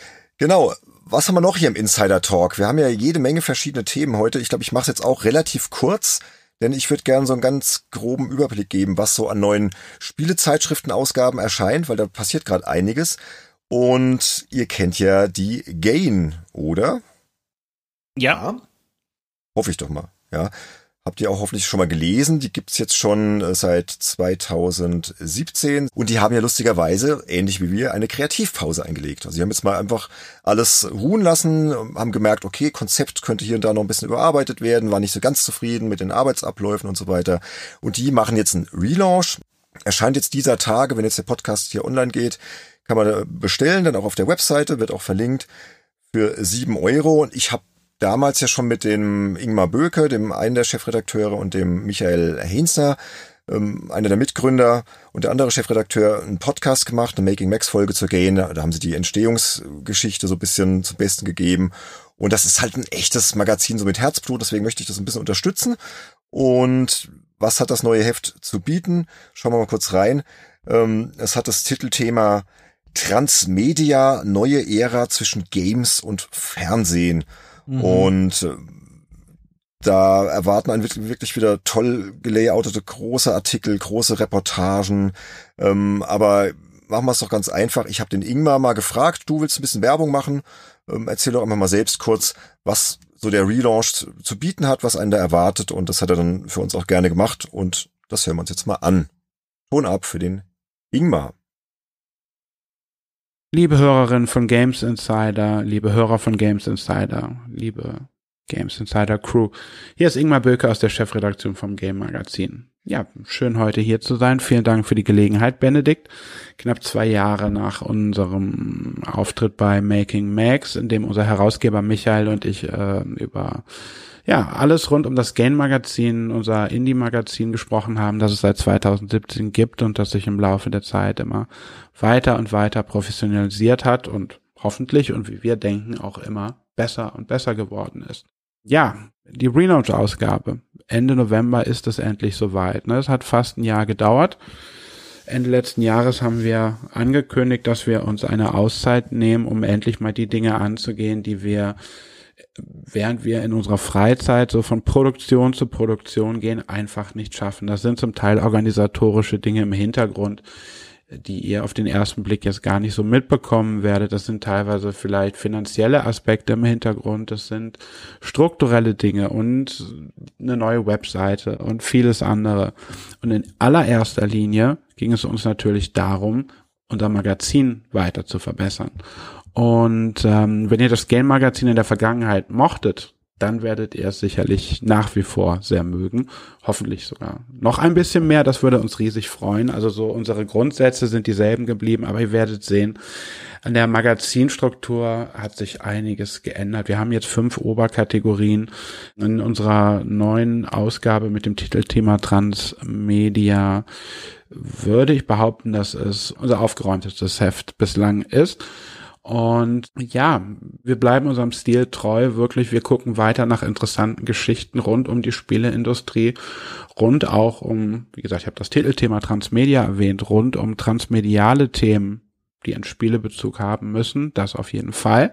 Aber wir sehen nach wie vor Spiele auch als Teil eines größeren Ganzen und sehen uns nach wie vor als Geschichtenerzähler. Und das werden wir weiter tun, das nächste Mal Ende November. Die Ausgabe könnt ihr auf gain-magazin.de bald vorbestellen. Und zwar ab dem Moment, in dem unsere neue Homepage online geht. Und das wird in, ja, Anfang November der Fall sein. Ab diesem Moment könnt ihr die Ausgabe vorbestellen und wir würden uns natürlich riesig, riesig freuen, wenn ihr das tut. Magazin kostet übrigens nach wie vor sieben Euro. Und ja, wenn ihr interessiert seid an einem sehr, sehr schicken, hochwertigen Magazin mit Geschichten rund um die Spieleindustrie, mit Geschichten rund um Menschen aus der Spieleindustrie, dann würden wir uns sehr freuen, wenn ihr entweder zum ersten Mal einen Blick riskiert oder uns einfach treu bleibt wie bisher. Vielen lieben Dank und bis bald. Vielen Dank dir, lieber Ingmar. Ja, spannend, ne, dass die auch so eine Pause gemacht haben und auch jetzt so mit Kategorien anfangen wie wir, ist jetzt nicht abgesprochen. Reiner Zufall. Also ich finde es auf jeden Fall ein unterstützenwertes Projekt, weil ja, die meisten Spielezeitschriften sind halt immer noch so klassisch mit diesen typischen Rubriken und hier geht's wirklich um die großen Geschichten, um die Menschen in der Industrie und ich habe immer das Gefühl so bei so Leuten, die machen das wirklich ja, voller Herzblut, die machen das auch nicht hauptberuflich und so. Deswegen auf jeden Fall unterstützen, gebt der Gain mal eine Chance. Und das ist aber nicht das einzige Heft, was jetzt kommt. Es kommt auch noch eine neue G-Ausgabe. Denn die G wird jetzt tatsächlich, da haben wir ja auch schon Podcast gemacht, oder ich mit dem Jörg Leubel, da hat er über das Comeback der G erzählt. Die wird jetzt tatsächlich zweimal jährlich wieder erscheinen, mit Jörg Leubel als Chefredakteur, dem Art Director Brian Chrome, auch viele Autoren, die man schon kannte. Ähm, erscheint am 17. November für 8,90 Euro und ist ein bisschen klassischer am, ja, am normalen ich sag mal, am herkömmlichen Spielemagazin dran. Also es gibt sehr viele Spielebesprechungen, aktuelle Sachen, God of War, Ragnarök, The Callisto Protocol, Bayonetta 3, Gotham Knights und so weiter. Aber auch diverse Stories, zum Beispiel gehen sie der Frage nach, ob und wann Spiele eigentlich Kunst sind oder untersuchen das Sounddesign in Horrorspielen, finde ich auch sehr spannend. Oder es geht in eine New Yorker Ausstellung über Games oder sie verraten, was Brettspiele in einem Kloster mit Game Studies zu tun haben. Also auch sehr, sehr interessanter Artikel, auch ein Heft, das ich persönlich sehr mag und was ich auch hier ein bisschen bewerben möchte. Und dann noch was für Retro-Fans. Da erscheint dieser Tage Retro Gamer Ausgabe 1 2023 mit dem fantastischen Titelthema 40 Jahre C64.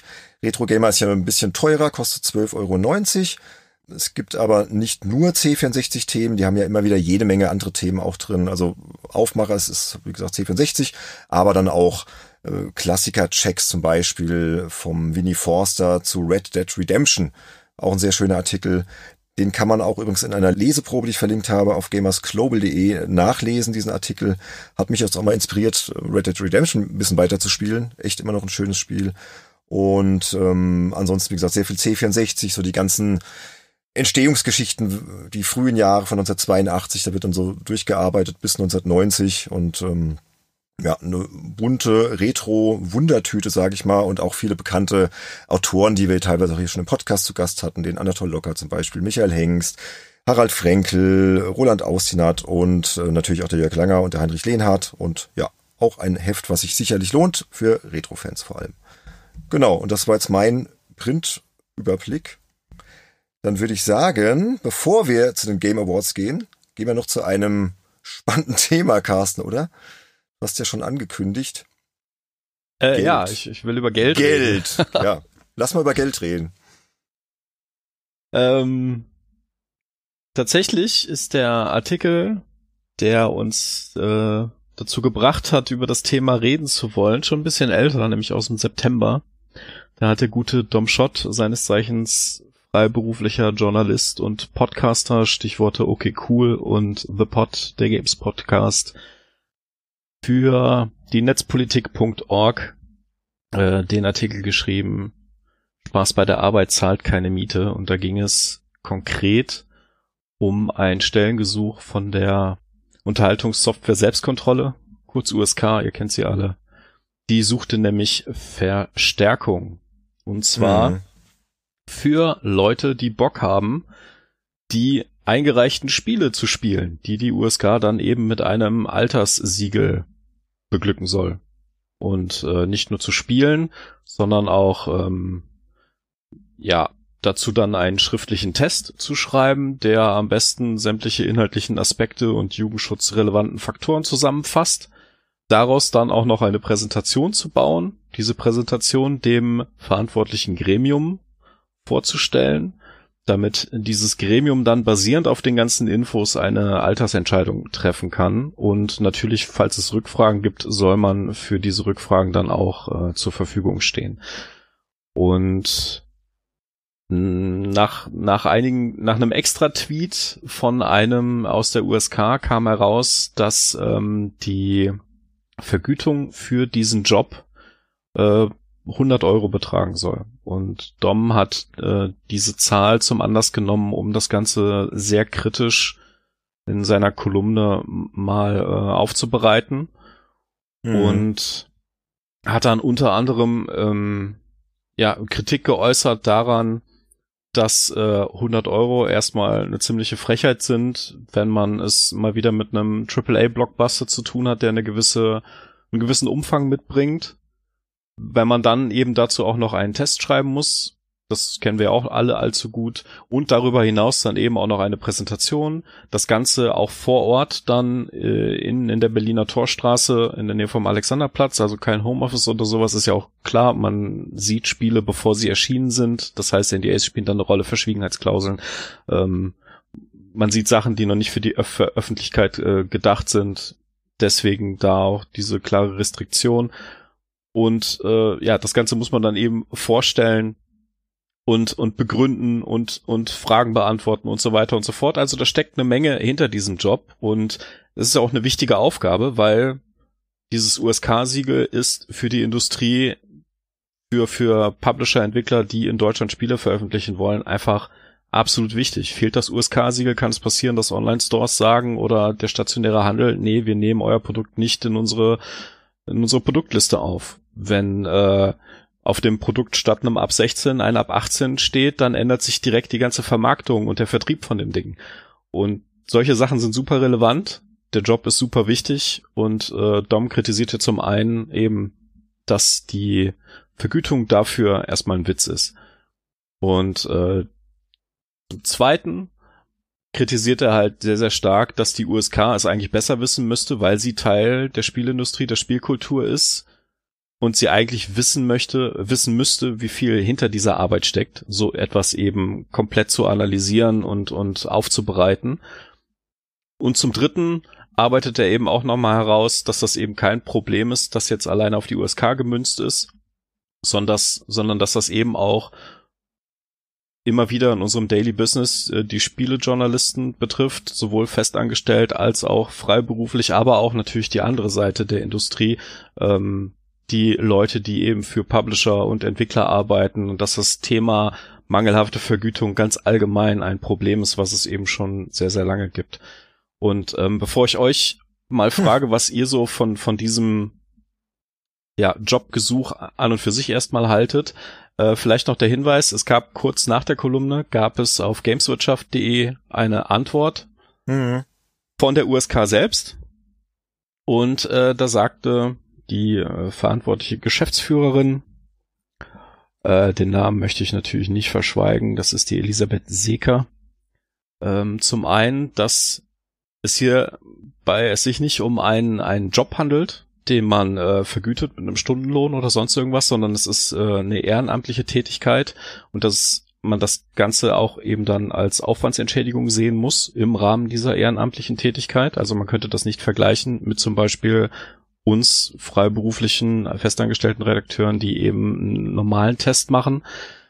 Mm, Dom würde in seiner Kolumne vor allen Dingen auf Extrembeispiele eingehen, wie eben Blockbuster-Titel wie ein Assassin's Creed oder ein GTA und in der Daily Praxis bei der USK sieht, äh, kommen solche Blockbuster sehr, sehr selten vor. Häufiger hat man es mit, mit kleineren Produkten zu tun, wie Wimmelbildspiele oder sogar nur Demos, die man in einer halben Stunde, Stunde komplett erfassen kann, um darauf mhm. aufbauend dann bereits den Test und die Präsentation zu machen. Und durchschnittlich würde der Aufwand bei zwei bis zwanzig Stunden liegen. Und dann sagt sie weiterhin, dass äh, ja. äh, die ganzen hm. die ganzen Spieletitel von der USK auch noch technisch extra aufbereitet werden, damit die Spieler, die sich die Spiele dann anschauen müssen, dass die eben äh, Möglichkeit haben, wie zum Beispiel Schlusssequenzen optionaler Art gezielt nochmal anzusteuern, sich die anzugucken, ohne dass sie nochmal diesen zweiten Pfad spielen müssen, dass sie über Dev-Menüs bestimmte Kapitel nochmal extra anspringen können.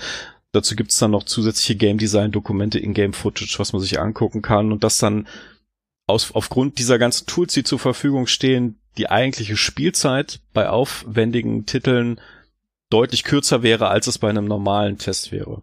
Und äh, zu guter Letzt äh, betont sie dann auch nochmal, weil es sich hier äh, warum es sich hier um eine ehrenamtliche Tätigkeit handelt, nämlich der Hauptgrund dafür ist, die Tester, Sichter sollen ja ähm, un wie sagt man äh, unvoreingenommen ja unvoreingenommen und halt auch von von keiner Seite irgendwie kontrolliert oder oder manipuliert äh, an die Sache rangehen, sondern einfach ähm, neutral sich das Ganze anschauen und Autonom. dementsprechend quasi auch. Ja. Hm. Ja, es könnte schon problematisch werden, wenn es eine unterschiedliche Vergütung geben würde. Für das eine Spiel mehr Geld als für das andere. Dann ist es bei dem einen mehr motiviert als bei dem anderen. Ja gut, dann müsstest du ja die allgemeine Bezahlung direkt höher ansetzen wahrscheinlich. Ja. Ich sag's halt nur. Um diesem Problem vorzubeugen. Ja, ja, da ist was und, dran. Und klar. dann äh, müsstest du eben für die Kleintitel auch so viel äh, bezahlen wie für die großen. Oder okay, du kannst am Stundenlohn gehen, aber der, der Grund wird sein, wie wollen die das sonst bezahlen? Wobei ich finde das schon eine Milchmädchenrechnung. Ich meine, wenn das vor Ort ist, musst du ja erstmal da anreisen, ja. Und dann durch Berlin fahren und so und auch die Fahrtkosten und ne, also ich meine, das ist eigentlich für mich der größte Knackpunkt, dass du da also, wirklich direkt vor ja. Ort dann das alles präsentieren musst. Also mich würde jetzt gar nicht mehr so sehr das stören mit dem, dass ich da jetzt nur 100 Euro bekomme, dass ich mir ein Spiel ordentlich anschaue, was dazu schreibe, sondern äh, dass darüber hinaus das Vorstellen. Und da wird ja auch sicherlich ein gewisser Anspruch dahinter stecken. Und was ist zum Beispiel, wenn man den Anspruch nicht gerecht wird? Muss man dann nach Hause, äh, muss man es dann nochmal machen oder äh, Überstunden schieben oder wie sieht das dann aus? Also ich, ähm, ich würde gerne mal wissen, äh, wie die USK das handhabt. Äh, da, da werden ja nicht nur Profis jetzt mitmachen. Nö, das sind vor allen Dingen Studenten. Ja, oder halt, ja, zum Beispiel Studenten oder halt Leute, die halt nach dem Motto jeden Cent gebrauchen können, egal wie viel sie da verschuften müssen. Ähm, also ich sehe das, also ich, ich also ich finde es eindeutig zu wenig. Ja. Also wenn man das pauschal macht, also ich sag mal, unter 200 Euro brauchst du da eigentlich gar nicht anfangen. Finde ich, um das einigermaßen zu rechtfertigen, den Aufwand dahin zu fahren, sich das anzuschauen, die Verantwortung dahinter, Studentenjob hin oder her, warum sollen die so schlecht bezahlt werden? Also ja, also ich glaube, das wichtige Stichwort dabei ist, ist das Wort Ehrenamt. Also ich habe jetzt zum Beispiel ehrenamtlich beim Zensus äh, mitgemacht und habe ähm, ja fast 100 Leute befragt. Bezahlung war jetzt auch nicht so also die Aufwandsentschädigung, die war, mm. wenn, wenn die Leute, die du erstmal äh, informieren musst über das, was du vorhast und dann einen Termin vereinbaren musst und dann musst du zu dem Termin da sein äh, oder den Termin anpassen, wenn die Leute zu dem Termin keine Zeit haben und so weiter. Und wenn die dir dann nur zwei Daten nennen, dann kriegst du am Ende 2,50 Euro dafür. Ähm, hm. Wenn sie dir mehr Daten nennen und du bei deiner Erhebung äh, deinen Fragebogen intensiver füllst mit mehr Daten, kriegst du entsprechend dann auch mehr Geld, ja. Aber ähm, ich glaube, wenn ich, also man wusste im, Vor im Vorfeld, wie das honoriert wird. Ähm, ich habe es tatsächlich so als Dienst an der Allgemeinheit gesehen und hab's nicht unbedingt gemacht, weil ich da reich werde, sondern weil ich es einfach mal ja, mache. Natürlich, natürlich. Weil, weil ich es einfach mal machen wollte, um zu wissen, wie sich das anfühlt, äh, wie, wie, wie das ist, wie das abläuft ähm, und so weiter. Ja, also darum ging es in erster Linie. Ähm, und auch da könnte man natürlich argumentieren, die Bezahlung ist eigentlich viel zu niedrig, ja. Ähm, aber klar, ansonsten, äh, ihr habt halt immer, oder der, der Dom hatte immer von dem, vom Job geredet. Ich weiß halt nicht, äh, ob, ob die Formulierung da vielleicht ein irgendwie Ehrenamt und Job, das sind halt dann schon zwei unterschiedliche Dinge, ja. Also ich habe zum Beispiel auch mal ehrenamtlich Wahlhelfer gemacht. Da kriegt man dann aber komischerweise in sehr kurzer Zeit sehr viel mehr als bei den anderen genannten Sachen jetzt eben, ja. Ähm, also auch da stimmt das Verhältnis dann nicht so ganz. Ähm, aber es ist auf jeden Fall gut, dass es thema thematisiert wurde. Es hat, glaube ich, viele andere Diskussionen losgetreten. Ähm, ich bin gespannt, wie die USK sich in Zukunft da dazu positionieren wird. Ähm, und jetzt, wo es mehr Leute wissen, wie hoch die Entschädigung ist, kann natürlich jeder für sich selber entscheiden, will er das nun wirklich machen, diesen Zeitaufwand auf sich nehmen. Weil ich denke mir, wenn da Studenten, die, die, die wissen ja, was sie tun, die wissen ja bestimmt auch im Vorfeld, mhm. wie viel Geld sie kriegen, die können ja für sich einschätzen, ob das fair ist oder nicht. Und wenn sie meinen, äh, sie kriegen mehr, wenn sie vielleicht bei McDonalds äh, fünf Stunden arbeiten, dann ja, ja. Ähm, also so, so würde ich das sehen, dass, dass die Leute das doch eigentlich für sich einschätzen können und die werden es wahrscheinlich auch eher aus dieser ehrenamtlichen Perspektive sehen. Also ja, ja, ich, ähm, du hast mit allem recht, wenn man das auf dieses Ehrenamt münzt, ja, und auch wie du das gemacht hast mit diesem Zensus, dann verstehe ich das auch. Ich meine, ich bin ja auch ähm, Fußballtrainer nebenher, mache das auch ehrenamtlich. Das ist ein massiver Aufwand, wenn ich das jetzt auf meinen Stundenlohn, ja, den ich da als Aufwandsentschädigung ja, hochrechnen genau, würde, dann genau fange ich, an zu, fang ich an zu heulen. Ja, aber mir macht das halt Spaß, ja. ja. Und äh, Dom sagt ja aber auch dann in seinem Artikel von Spaß kann man sich nichts kaufen. Ja, er sieht es halt aus der Sicht eines professionellen Journalisten und das verstehe ich auch total. Und ich gebe ihm auch insofern recht, dass 100 Euro einfach ein Witz ist, ja, und gerade für so eine verantwortungsvolle Aufgabe. Ich finde einfach, dass quasi das, was so ein bisschen im, im Journalismus und gerade im Spielejournalismus das große Problem ist, dass immer so, ja, aber du darfst doch das Spiel spielen, du hast doch Spaß dabei, ja, mhm. du bist mhm. vom Spaß quasi so ein bisschen mitbezahlt, darfst das Spiel noch behalten,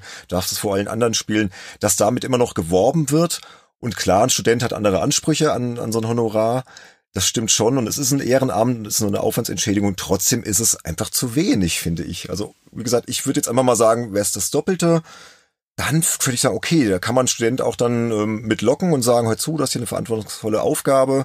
Es ist jetzt mit 200 Euro bezahlt, pauschal, du musst es vor Ort machen, mach's bitte ja, sorgfältig, du hast da wirklich eine Verantwortung und ähm, ist auch so ein Dienst an der Gesellschaft so ein bisschen einfach auch. Aber ich finde 100 Euro einfach. Nee. Ja, der, der Betrag ist tatsächlich. Da sich mir die Nackenhaare. Ja, ja, Also ich würde eher sogar sagen 350 oder sowas. Ja. Ja, gut, ja, im Detail, nach oben hin natürlich immer mehr, ja. Und ähm, da, da würde ich jetzt gerne mal zu wissen, weil ihr, glaube ich, äh, Dom schon ein bisschen besser folgt, als ich jetzt, jetzt gemacht habe. Aber äh, greift er solche Themen ab und zu mal auf? Also ist es jetzt das erste Mal gewesen oder hat er schon mal sowas angesprochen jetzt? Nein, nein, Dom ist dafür bekannt, okay. dass er das häufig kritisiert und das ist auch, glaube ich, einer der Punkte in dem Artikel, warum er dieses Ehrenamt jetzt nicht extra bewertet oder abgrenzt, weil mhm. ich glaube, er sieht da sehr, sehr viele Parallelen zu, zu seinem Job als, als freiberuflichem Schreiber. Mhm. Ähm, wer ja. ihn kennt und auch seinen Podcast regelmäßig hört, der weiß, er hatte eine Phase, wo er sehr, sehr viele Online-Aufträge jeden Monat gepitcht und umgesetzt hat und einfach ausgebrannt war, nur um am Ende quasi so das Minimum zahlen zu können von all dem, was man halt so jeden Monat zahlen muss. Und das ist jetzt erst quasi besser geworden, sagt er selbst, ähm, als er sich durch The Pod und den Games Podcast quasi nochmal ein extra Standbein aufbauen konnte, die sehr gut bezahlen, was man so hört. Ähm, und auch mhm. durch, durch nochmal einen anderen Auftraggeber, wo er sich so ein bisschen ausleben kann und, und das anscheinend vernünftig honoriert wird, so dass er im Prinzip von diesen äh, ein Teil seiner seiner Arbeitszeit von diesen normalen Pitches von von ich, ich meine, er schreibt ja eh, glaube ich, relativ selten tatsächlich Reviews oder sowas. Aber dass er von von diesen Sachen noch mehr wegkommt und dann einfach effizienter so seine Zeit gestalten kann. Und das ist, glaube ich, halt einfach auch ein sehr, sehr starkes Problem, dem man sich bewusst sein muss, wenn man in die Branche kommen will. Es ist heutzutage extrem schwer, sich ohne so ein zweites, drittes, viertes alternatives mhm. Standbein tatsächlich in der äh, Games-Branche als als Redakteur, Journalist, Autor äh, ja tatsächlich so einen Namen zu machen und und so eine Expertise aufzubauen, so ein Auftragsvolumen zu generieren, dass man am Ende einfach damit vernünftig leben kann und die Sachen bezahlen kann, die man bezahlen muss. Er hat das mal in, einer, in einem anderen Artikel für Wasted im Mai 2022 äh, auch, auch nochmal extra beschrieben. Da ging es ihm eigentlich darum, kann, können, kann es in Deutschland einen zweiten Jason Schreier geben, der sich quasi leisten kann, sehr, sehr viel Zeit in Recherchearbeit, in, in Vernetzung und so weiter ähm, zu investieren, um dann vielleicht einmal im Monat so einen richtigen Artikel rauszuhauen, mm. der im mhm. Prinzip alle äh, Probleme der, der Games-Branche aufdeckt? Oder geht das eben nicht, weil man davon keine Miete bezahlen kann? Und er hat dann zum Beispiel mal geschrieben, ich, ich zitiere ihn jetzt einfach mal, damit ich als Journalist meine Miete zahlen kann, muss ich jeden Monat vier bezahlte Texte veröffentlichen. Dazu kommen vier weitere Texte für Versicherungen und nochmal vier, um Geld für Essen, Trinken und sonstige notwendige Einkäufe im Alltag zu haben. Budget für einen Barbesuch mit Freunden, Kino, Museum oder auch nur eine Zugfahrt steckt da noch nicht drin. Also zwölf Texte pro Monat, fünf Tage pro Woche für drei Texte. Das ist, wenn man hier von normalen Reviews ausgeht oder von rechercheintensiven Artikeln, ist das einfach heftig. Und äh, hier hat man wirklich nur das absolute Minimum. Wenn man vielleicht auch nochmal irgendwann Urlaub machen will oder sich was zurücklegen will oder für irgendwas spart, vielleicht mal eine Hardware austauschen muss oder sonst irgendwas, muss da eigentlich noch was on top draufkommen. Und das ist einfach. Ja, ja das ist so. Eine super heftige Situation. Mhm, ich, ja. Äh, vielleicht mal äh, persönlich so eine Insider. Wir wollen ja unsere, unsere persönlichen Einsichten aus der mhm. Branche. Als ich 2010 mich freiberuflich ins kalte Wasser geworfen habe, weil es gerade bei Computec äh, keine Volontärsstellen gab, hatte ich verdammt viel Glück. Denn ich bin durch Mundpropaganda äh, quasi direkt in das frisch gegründete Team der MMO Pro reingekommen und konnte da sehr, sehr schnell einen Status erreichen, dass ich jeden Monat meine 20, 25 Seiten hatte. Und ich hatte doppelt Glück, weil es A, das Thema war, bei dem ich mich eh super auskenne. In dem Heft geht's nur um WoW, fast nur um WoW. Und zum Zweiten war das auch noch einer meiner Auftraggeber, der mit am besten bezahlt hat. Ich hatte quasi in den ersten Ausgaben hatte ich 80 Seiten, äh, 80 Euro pro Seite als, als Tarif, quasi so kennenlernen. Und danach ähm, sind Tanja und Oliver Menne, die das Heft äh, quasi verantwortet haben, sind dann auf 100 Euro pro Seite hoch. Und das war damals schon von meiner Erfahrung her, von allen Auftraggebern, die ich hatte, so das Maximum, was man zu dem Zeitpunkt kriegen konnte. Schon obere Kante, ja, ja. Genau, und es ging dann, also Standard war meistens so 75 Euro pro Seite. Es kamen auch mal Anfragen für 50 Euro pro Seite, wobei das dann meistens so kleinformatige Geschichten waren, wie Booklets oder Sonderhefte in Kleinformat, wo einfach weniger Zeichen auf den Seiten waren und wo man dann aber auch direkt so 30, 40 Seiten geschrieben hat. Mhm. Ähm, da hatte ich verdammt viel Glück, da ich, dass ich dann halt dieses, diesen, dieses äh, Printfundament hatte und dazu kamen dann eben noch die ganzen Aufträge fürs Buff-Magazin, für Sonderhefte, die rund um die ganzen äh, Online-Rollenspiele, die damals zwischen 2010 und 2014 erschienen sind. Ähm, und so konnte ich wirklich einen Großteil meines Daily Jobs für Print nutzen und hatte nur wenig Freiräume, die ich dann quasi mit online füllen musste. Das ging, das ging dreieinhalb, vier Jahre ging das sehr gut. Dann brachen viele Printsachen weg. Die MMO Pro wurde schon nach anderthalb Jahren eingestellt. Da bin ich dann zwar zu PC Games More gekommen, aber die hatten halt schon ein festes Team. Das habe ich auch, glaube ich, beim letzten Podcast schon erzählt. Da waren intern Redakteure, die halt von sich aus schon 20, 30 Seiten übernommen hatten. Für mich blieben dann jeden Monat immer nur so zwei bis zehn, manchmal zwölf. Hm war nicht so leicht abzusehen, aber es war halt eine Menge Holz, das ich mit online füllen musste. Und dann sind auch die, das Buff-Magazin gibt's ja heute nicht mehr. Das äh, wurde zum Teil in die, in die PC Games More mit integriert, in den Buff-Teil am Ende. Die ganzen Sonderhefte sind irgendwann ausgeblieben, weil es einfach keine namhaften Online-Rollenspiele mehr gab, die frisch rauskamen. Sprich, immer mehr musste aufgefangen werden durch Online-Artikel. Und man hatte da tatsächlich das Problem, dass du für eine ehemalige Print Review, die sagen wir mal 60, 16 bis 18.000 Zeichen hatte, vielleicht auch für vier Seiten ausgelegt war, die hat dir halt Print, hat die dir 300 Euro gebracht. Also 75 Euro pro Seite. Mhm. Ja. Diverse Webseiten, die ganz oft kein Printheft noch parallel hatten, die haben dir aber dann gleichzeitig gesagt, okay, wir wollen auch gerne eine umfangreiche Review haben, aber wir geben dir pauschal für jede Review, die du hier ablieferst, 75 Euro. Ja, ja, ja und für jede Preview, die du ablieferst, 50 Euro. Sprich, du hattest dann plötzlich äh, dieselbe Arbeit für ein Viertel des Geldes. Ja. Und das ist, das, es gab Ausnahmen, halt wie gesagt, Webseiten, die ganz, äh, die, die parallel eben noch ihre, ihre Hefte hatten, da war es ganz oft so, dass die tatsächlich gesagt haben, ich will so und so viel Zeichen von dir, das entspricht so und so viel Printseiten, das wird zwar auch online veröffentlicht, aber du kriegst dann auch bei uns hier die 300 Euro. Aber das war lange nicht überall der Fall. Und du hattest vielleicht mal Glück, dass jemand gesagt hat, okay, wir wissen, du testest jetzt ein Online-Rollenspiel für uns oder, weiß ich nicht, so ein Persona 500 Stunden Ding. Oh, ja. Wir, wir geben ein bisschen was Mhm. oben drauf und statt 75 Euro bekommst du von uns jetzt 150 Euro. Und auch das ist Immer halt, noch viel zu wenig ist. Also ja, hallo. und mit genau solchen Zahlen muss man dann leider arbeiten. Und wenn man das dann Ja, hochrechnet, ja, ja. okay, ich bezahle jetzt Miete, weiß ich nicht, gerade jetzt hier für unsere Wohnung hier in Leipzig 880 Euro. Das sind eine Menge Online-Artikel, die man schreiben muss, damit man allein die Miete bezahlt bekommt. Mhm. Ja. Das ist halt echt einfach ein grundsätzliches Problem. Ja. Und deshalb ganz klares Fazit für mich als Freelancer und warum ich auch irgendwann gesagt habe, ich mache das nicht mehr. Tests schreiben lohnt sich nicht. Es ist einfach so. Das lohnt sich vorne und hinten nicht. Es lohnt sich höchstens, wenn du eh zu dem Spiel irgendwie drei, vier, fünf Artikel schreibst, finde ich, dass du es noch mitnehmen kannst, ja.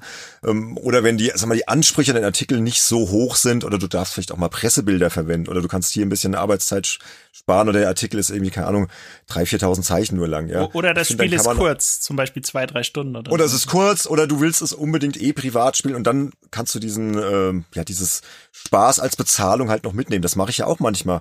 Kann man ja auch offen reden. Wir machen hier für computerbild.de auch Spieletests. Das ist honorartechnisch jetzt auch nicht der Traum meines Lebens, um Gottes Willen. Aber du nimmst es halt noch mit, wenn du halt weißt, okay, zu dem Spiel wolltest du eh schon was schreiben, vielleicht noch eine Kolumne für einen anderen Kunden oder du spielst es eh privat und für die ist es okay, wenn du Pressebilder nimmst, ja, und so, so Geschichten halt. Ja. Da musst du halt gucken, wo du die Arbeitszeit ein bisschen einsparen kannst. Aber eigentlich lohnen sich Spieletests nicht. Und deswegen habe ich für mich irgendwann den Entschluss gefasst, schon vor, ich weiß es gar nicht, wann das losging, so ich glaube 2015 rum mit der Agentur. Ich biete natürlich Spieletests an, aber ich versuche sie auch so gut wie es geht an meine Mitarbeiter zu bezahlen, aber da muss ich auch ganz ehrlich sein, toll ist es auch nicht. Sönke weiß das, Andy weiß das auch.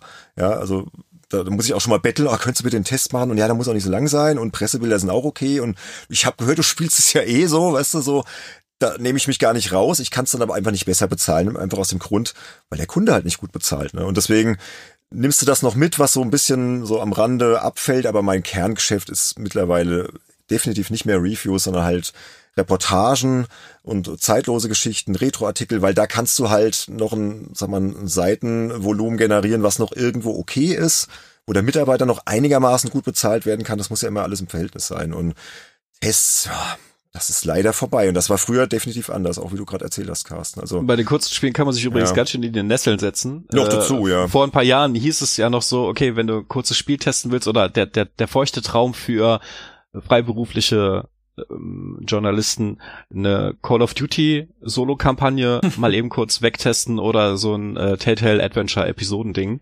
mh, Und das, das einzige Call of Duty Spiel, was ich bisher kampagnenmäßig getestet habe, war Black Ops 3, was eine 16-Stunden-Kampagne hat. gut, das war natürlich die Arschlochkarte. Ja, Sonst hast du irgendwie sechs bis acht Stunden und ja. Aber ja, der selbst Header dann, war das längste Call of Duty Ja, aller aber selbst Zeiten. dann sind 100 Euro halt, ja, ich sage auch zu meinen Mitarbeitern immer, ich bin auch mal ehrlich, zum Beispiel Andy ist ja so einer, der macht immer die Bilder selbst. Ich sag dann auch, du musst sie nicht machen, ist okay. Er macht's dann aber einfach, weil er es halt machen will. Ja, weil ich halt das ich natürlich auch ganze nicht nein. Spiel immer aufzeichne. Das ist für mich wirklich Richtig, null, richtig. kaum mehr Aufwand, deshalb. Ja. Muss jeder selbst wissen, wie er halt das, das macht. Es gibt andere Autoren, die sagen, nö, ich kriegst Pressebilder, ich habe mir jetzt hier sechs bis acht rausgesucht.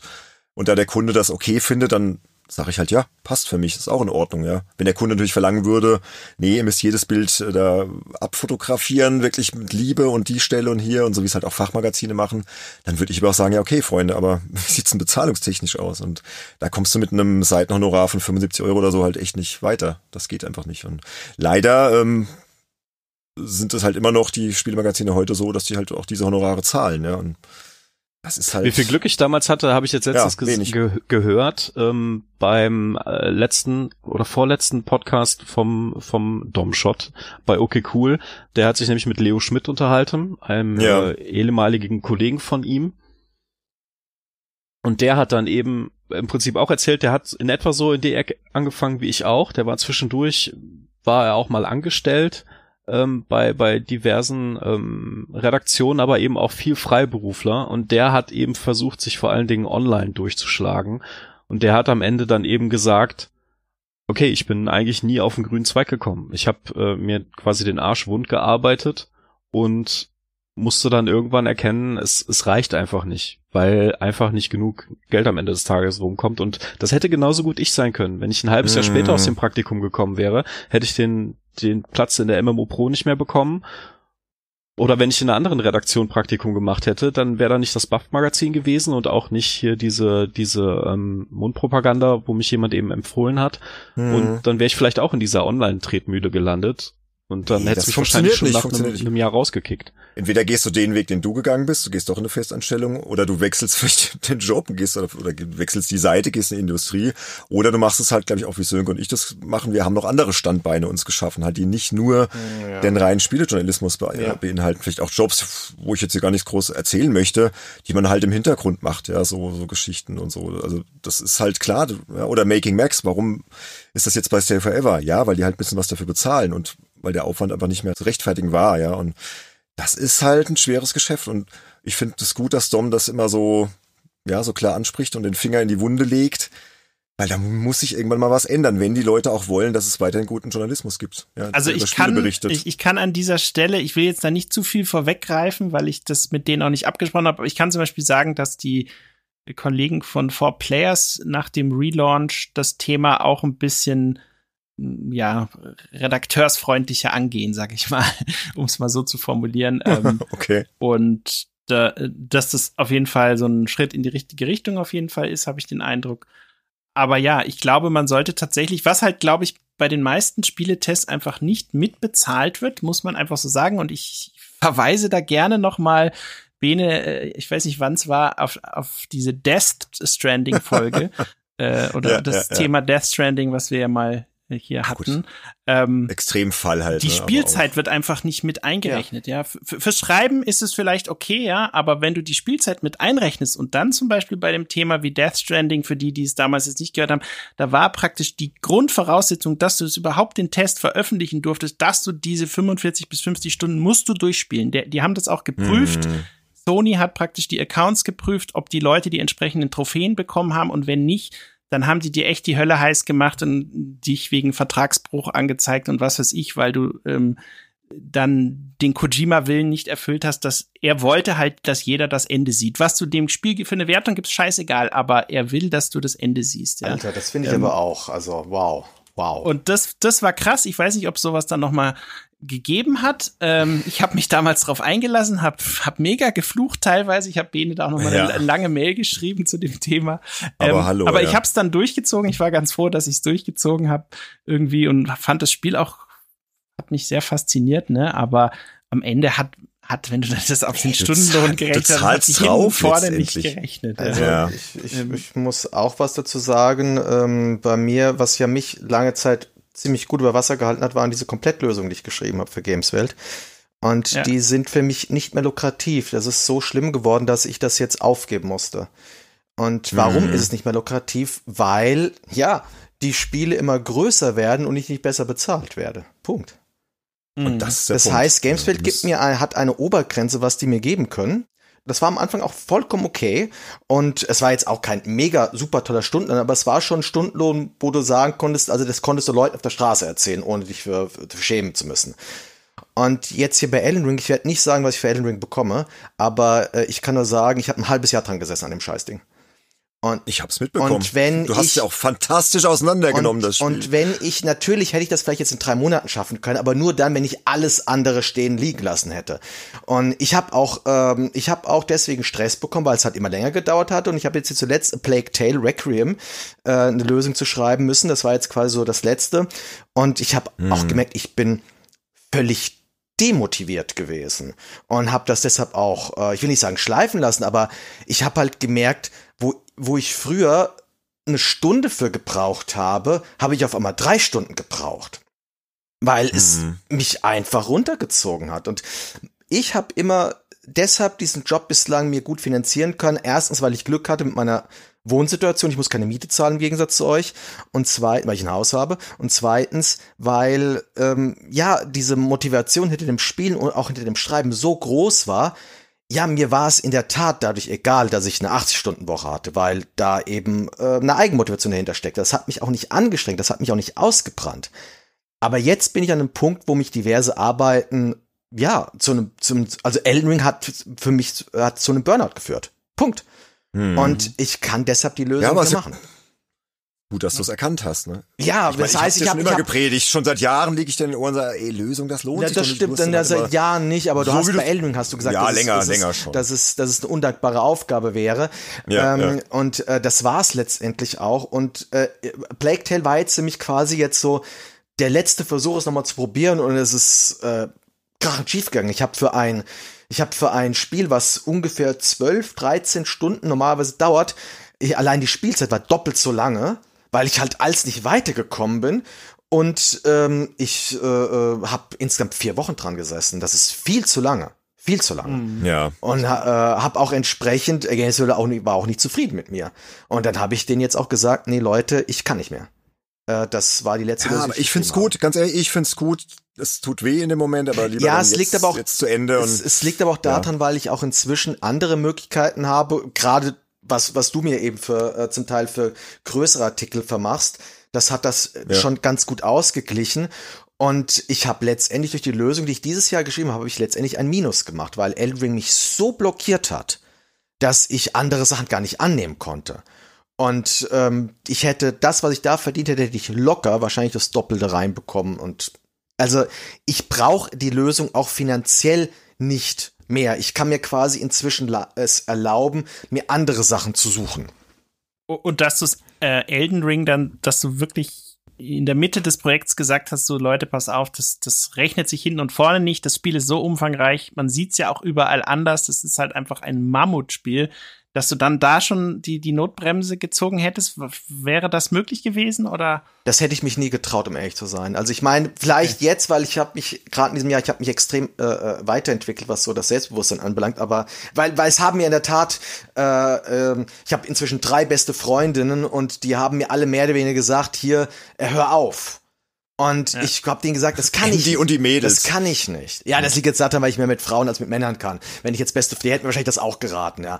außer hier bei uns. ne? Aber, ähm, aber äh, ich, ich konnte es einfach nicht. Und es liegt auch ein bisschen daran, ein Stück weit, weißt du, das ist auch nicht so mein Stil. Und äh, Ja, ich wusste klar. ja in dem Moment, okay, das ist jetzt noch eine harte Arbeit und ich werde da noch mehrere Monate dran hängen, äh, aber es wird auch irgendwann fertig sein. Es wird irgendwann ein Ende. das, da das. Spiel ist ja auch geil, einfach. Ja, aber es hat Ja, mir das Spiel in der. Tat ein Stück weit kaputt gemacht. Wie gesagt, wenn das Oh, ja, nicht gewesen okay. wäre, wäre das wahrscheinlich auch mein persönliches Lieblingsspiel, aber das hat's mir ein bisschen kaputt gemacht. Das erklärt einiges, dass du jetzt lieber dann zum Monkey Island Wood Richtig. stehst. Und- Ja, verstehe Und ich. ich bin gestern, äh, Andy, auf das nochmal auf die Seite gesurft und ich glaube, dein Artikel, korrigier mich, wenn das nicht stimmt, aber der hat 163 Subseiten. Kann das sein? Ja, also das sind ins insgesamt, Scheiße. insgesamt kann ich dir sagen, ähm, äh, das ist mit weitem Abstand die größte Lösung, die ich je geschrieben habe. Die zweitgrößte, die ich bislang geschrieben hatte, waren insgesamt, glaube ich, 180 Word-Seiten. Das war schon enorm viel. Das war Divinity Original Sin 2. Und das hat mir riesen Spaß gemacht. Also da war, da war der Lösungsjob einfach, da war es mir egal, dass ich nicht so viel verdiene, wie ich Zeit reingesteckt habe, weil es ein super Spiel war und weil ich richtig motiviert war, dieses Spiel durchzuspielen.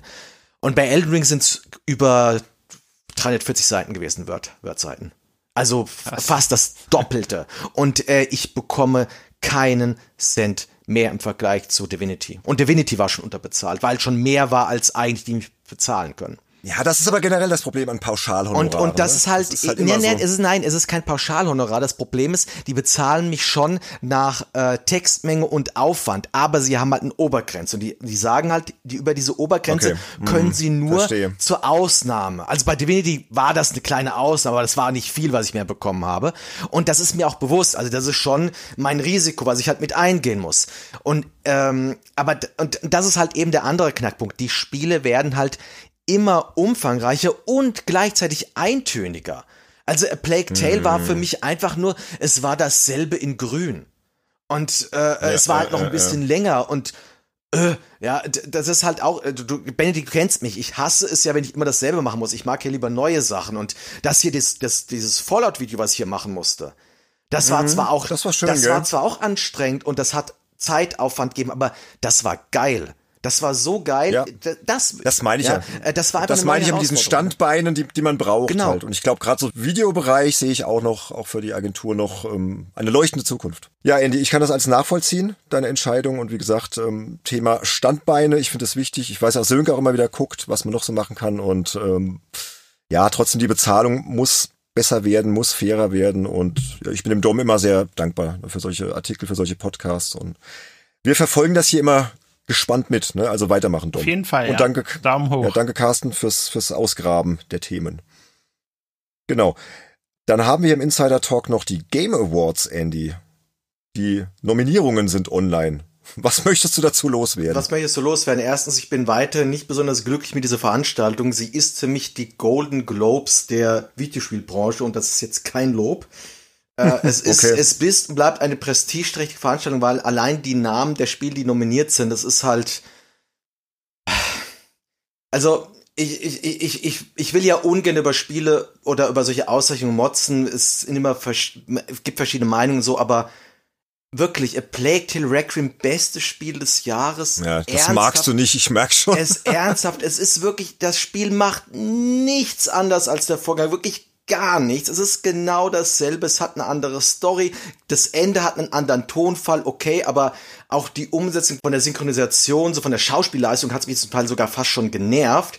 Der Vorgänger hat so gut wie keine Nominierung damals gehabt und jetzt hier fünf Stück und also ich raff es einfach nicht und dafür halt konsequent so gut wie jeden Indie-Titel ignoriert.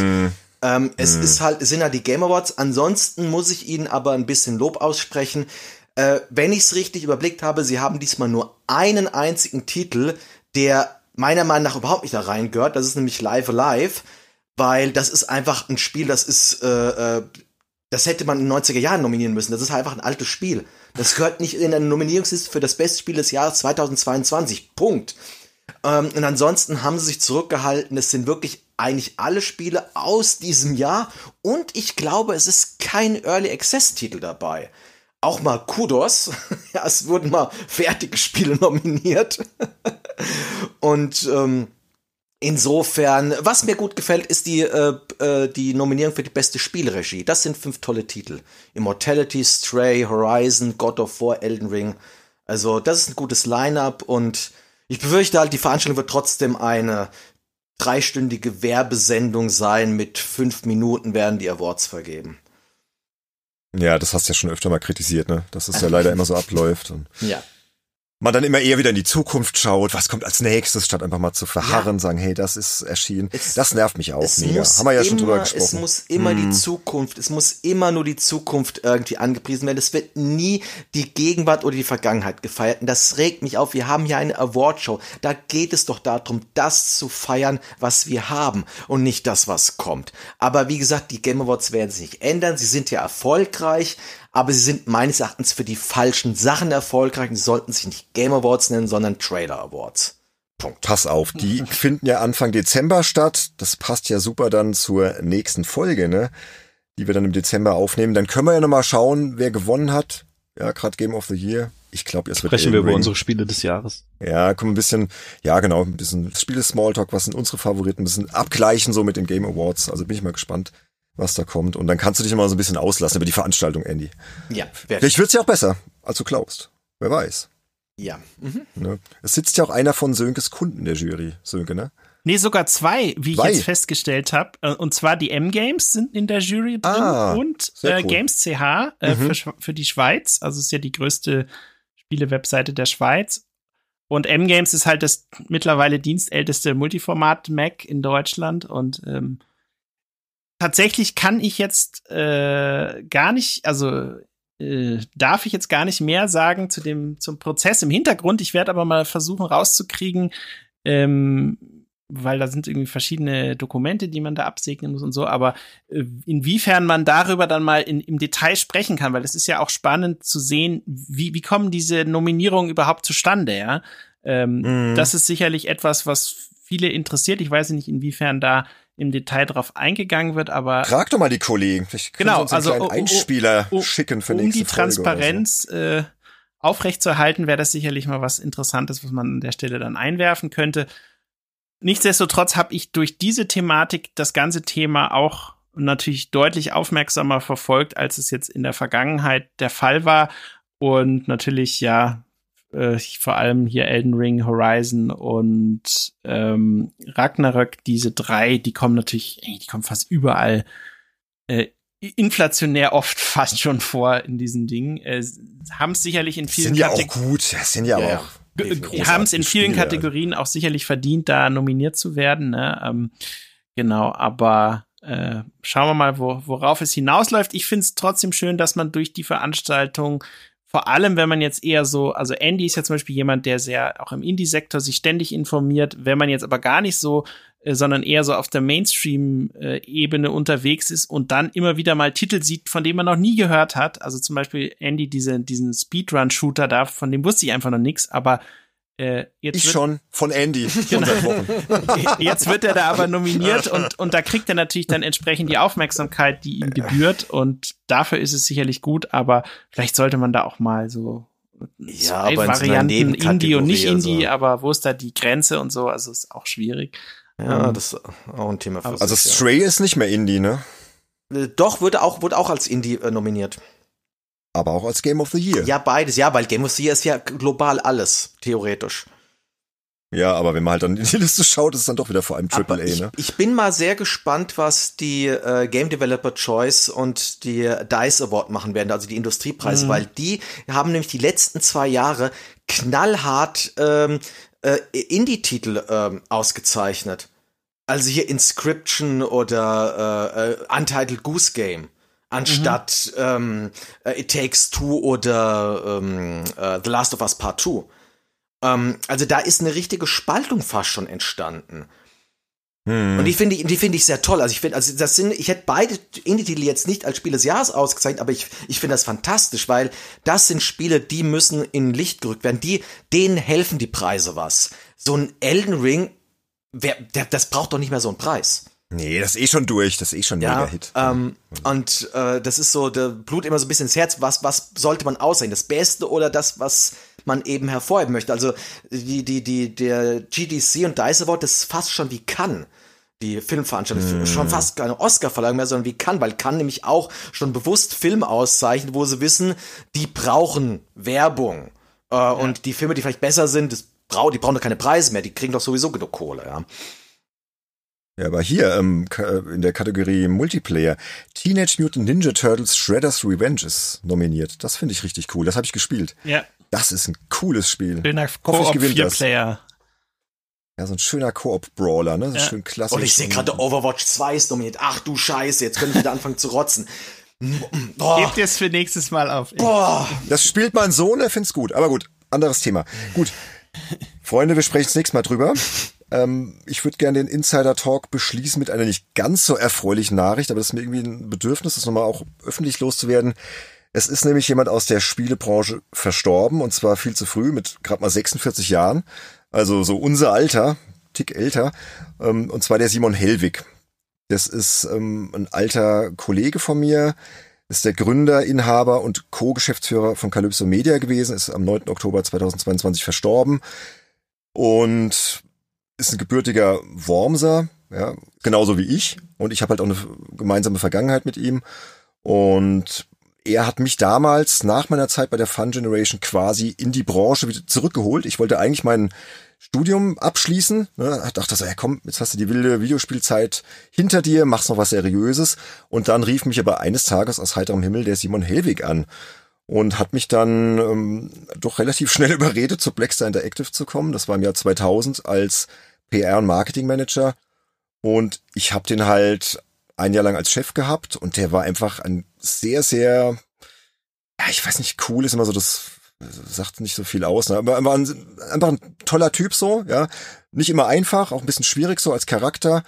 War auch damals gesundheitlich schon angeschlagen, der hatte kaputte Nieren, musste immer zur Dialyse und hat auch damals schon immer so Scherz gemacht, ja, ich werde eh nicht alt und ich, ich habe keine Zeit und ich muss jetzt ich muss jetzt machen. Ich meine, er war damals, als Blackstar gegründet wurde, ich glaube, da war der 20 und als ich dann zu Blackstar kam, ich war 23 und er war dann halt auch 24, also ein ganz junger Geschäftsführer und äh, trotzdem hat er irgendwie da so viel bewegt in der Zeit und hat mir auch vollstes Vertrauen ausgesprochen und wir hatten dann so eine Art Vorstellungsgespräch im Café ohne Gleichen in Worms. Irgendwie, vielleicht kennst du das auch noch aus deiner Wormser Zeit, das, das noch, OG. Ja, ja.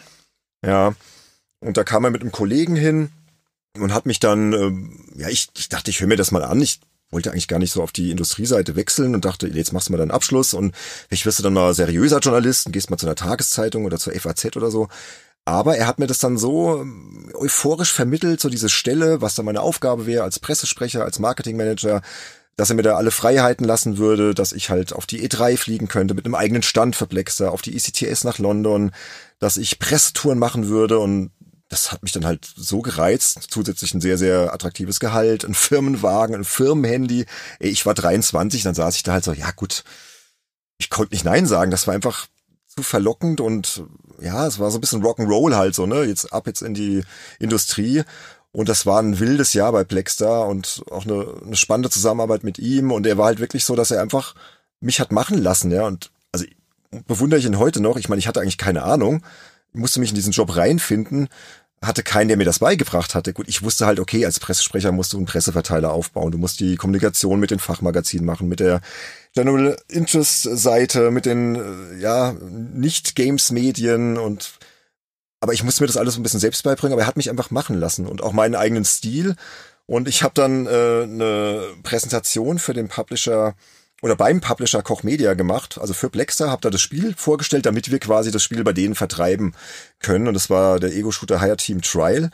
Und hab da halt so meine Show irgendwie abgezogen. Keine Ahnung, er hat dann irgendwie mal, ja, mach mal so den Mittermeier. Der war irgendwie Mittermeier-Fan damals. Und dann habe ich das halt relativ locker gemacht und habe da so meine Sprüche gemacht.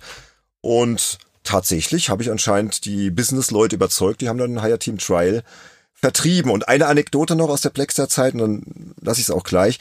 Ähm, dann hat Simon äh, auch mit Koch Media zusammengearbeitet. Die haben dann irgendwie so den Vertrieb auch für Österreich übernommen. Und dann meinte er halt, ja, du fliegst jetzt nach Meran mit mir, in, nach Bozen. Und ähm, und dann werden wir da hier Business-Meetings machen. Und dann hatte ich so mein erstes großes Business-Meeting und musste da auch eine Präsentation halten. Und er hat mich dann aber immer so total runtergeholt, weil ich fand das halt mega spannend und musste das dann auch auf Englisch machen und es war so eine ganz neue Welt für mich, so diese Businesswelt.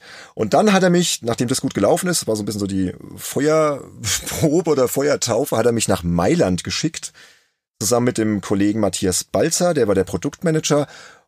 Da ist er dann nicht mitgeflogen, da ging es ihm auch gesundheitlich nicht so gut. Und hat er gemeint, kommt, es macht ihr alleine. Ähm, und dann sind wir in ein Spielzeugmuseum eingeladen worden von Koch Media. Die haben den Event organisiert. Ja. Und da sollte ich eben auch dieses Higher Team Trial präsentieren. Und die Journalisten, die geladen waren, waren halt alles Leute, die eben nicht aus der Fachpresse stammten, sondern aus irgendwelchen italienischen General Interest Medien, Tageszeitungen, keine Ahnung, ja. Und die hatten von, von Gaming echt keine Ahnung. und ich weiß noch, wie ich diese Präsentation da gehalten habe, in diesem kleinen Raum da so außenrum waren dann irgendwelche Spielzeugfiguren und die Atmosphäre war schon so sehr gesetzt irgendwie und ich merkte so, ey, die haben gar keine Ahnung, was das jetzt hier überhaupt ist. So ein Ego-Shooter und Higher Team Trial, muss man wissen, war schon relativ deftig. Also da flogen auch mal so die Fetzen und die Gliedmaßen durchs Bild und Blut spritzte und ich spielte da, es war so ein Arena-Shooter, so ein bisschen Unreal Tournament-mäßig und ich spielte das halt dann vor und das Blut spritzte und ich merkte halt, wie das Entsetzen im Raum immer größer wurde und größer wurde. und, und ja, habe das dann halt irgendwie so professionell wie möglich durchgezogen, habe danach dann noch so in die Runde gefragt, ja, hier auf Englisch natürlich, ähm, ob es noch Fragen gibt, dass sie nicht zögern sollten, ähm, ja, wenn sie noch irgendwas wissen wollen. Ja, und End vom Lied war wirklich kein einziger hat eine Frage gestellt. Die Journalisten haben dann irgendwie ihre Sachen gepackt und sind abgehauen, ja. Und das war dann halt, ja, ein ziemlicher Flop. Aber auch das hat Simon irgendwie ganz stoisch ertragen und hat dann halt gemeint, ja, dann hat er halt Koch Media Scheiße gebaut, weil die haben das organisiert und es wäre nicht meine Schuld. Und er hat mir bis zum Ende dann wirklich ähm, meiner Tätigkeit immer sein Vertrauen ausgesprochen und hat mich machen lassen und ich habe da so viele Kontakte auch geknüpft in der Zeit und so viel gelernt. Ja, Plexa ist dann halt leider insolvent gegangen, war dann nicht so schön und ich habe dann auch gekündigt und habe dann halt die Agentur gegründet, also direkt im Anschluss an meine Plexter Zeit. Und die Agentur gibt's ja heute noch. Also im Prinzip war das mein letzter Arbeitgeber vor meiner Agentur. Mhm. Und ähm, wir hatten auch privat öfter dann zu tun, haben, sind auch essen gegangen zusammen oder waren auch beide Fans von Depeche Mode, haben uns auch mal irgendwie die Live-DVD zusammen abends angeschaut, mal bei einem Glas Rotwein oder so, die er mir übrigens nie zurückgegeben hat. Also die hatte, hatte die letzten 20 Jahre noch gehabt, aber gut, jetzt ist auch egal. Und jetzt hat mich dann doch diese Nachricht, dass er so früh verstorben ist, doch sehr mitgenommen. Und ähm, es gab auch einen Artikel in der Wormser Zeitung, den werde ich mal verlinken. Da erfährt man noch so ein bisschen mehr so, so die Business-Seite. Er hat ja dann Calypso Media gegründet 2006 und die sich ja sehr sagen, gut entwickelt haben, ne? Das darf Wahnsinn, ja, was was die aufgebaut haben, ja, also zehn Standorte in Deutschland, England, Frankreich, Japan, Nordamerika, mittlerweile mehr als 200 Beschäftigte und hat auch wirklich so seine ganze Lebenszeit reingesteckt, weil ich glaube, er hat schon immer geahnt, dass er so lange nicht leben wird. Er hat das ja damals auch schon gesagt, ja, und man will es ja dann nie so hören, so, gerade als junger Mensch, aber er hat leider recht behalten.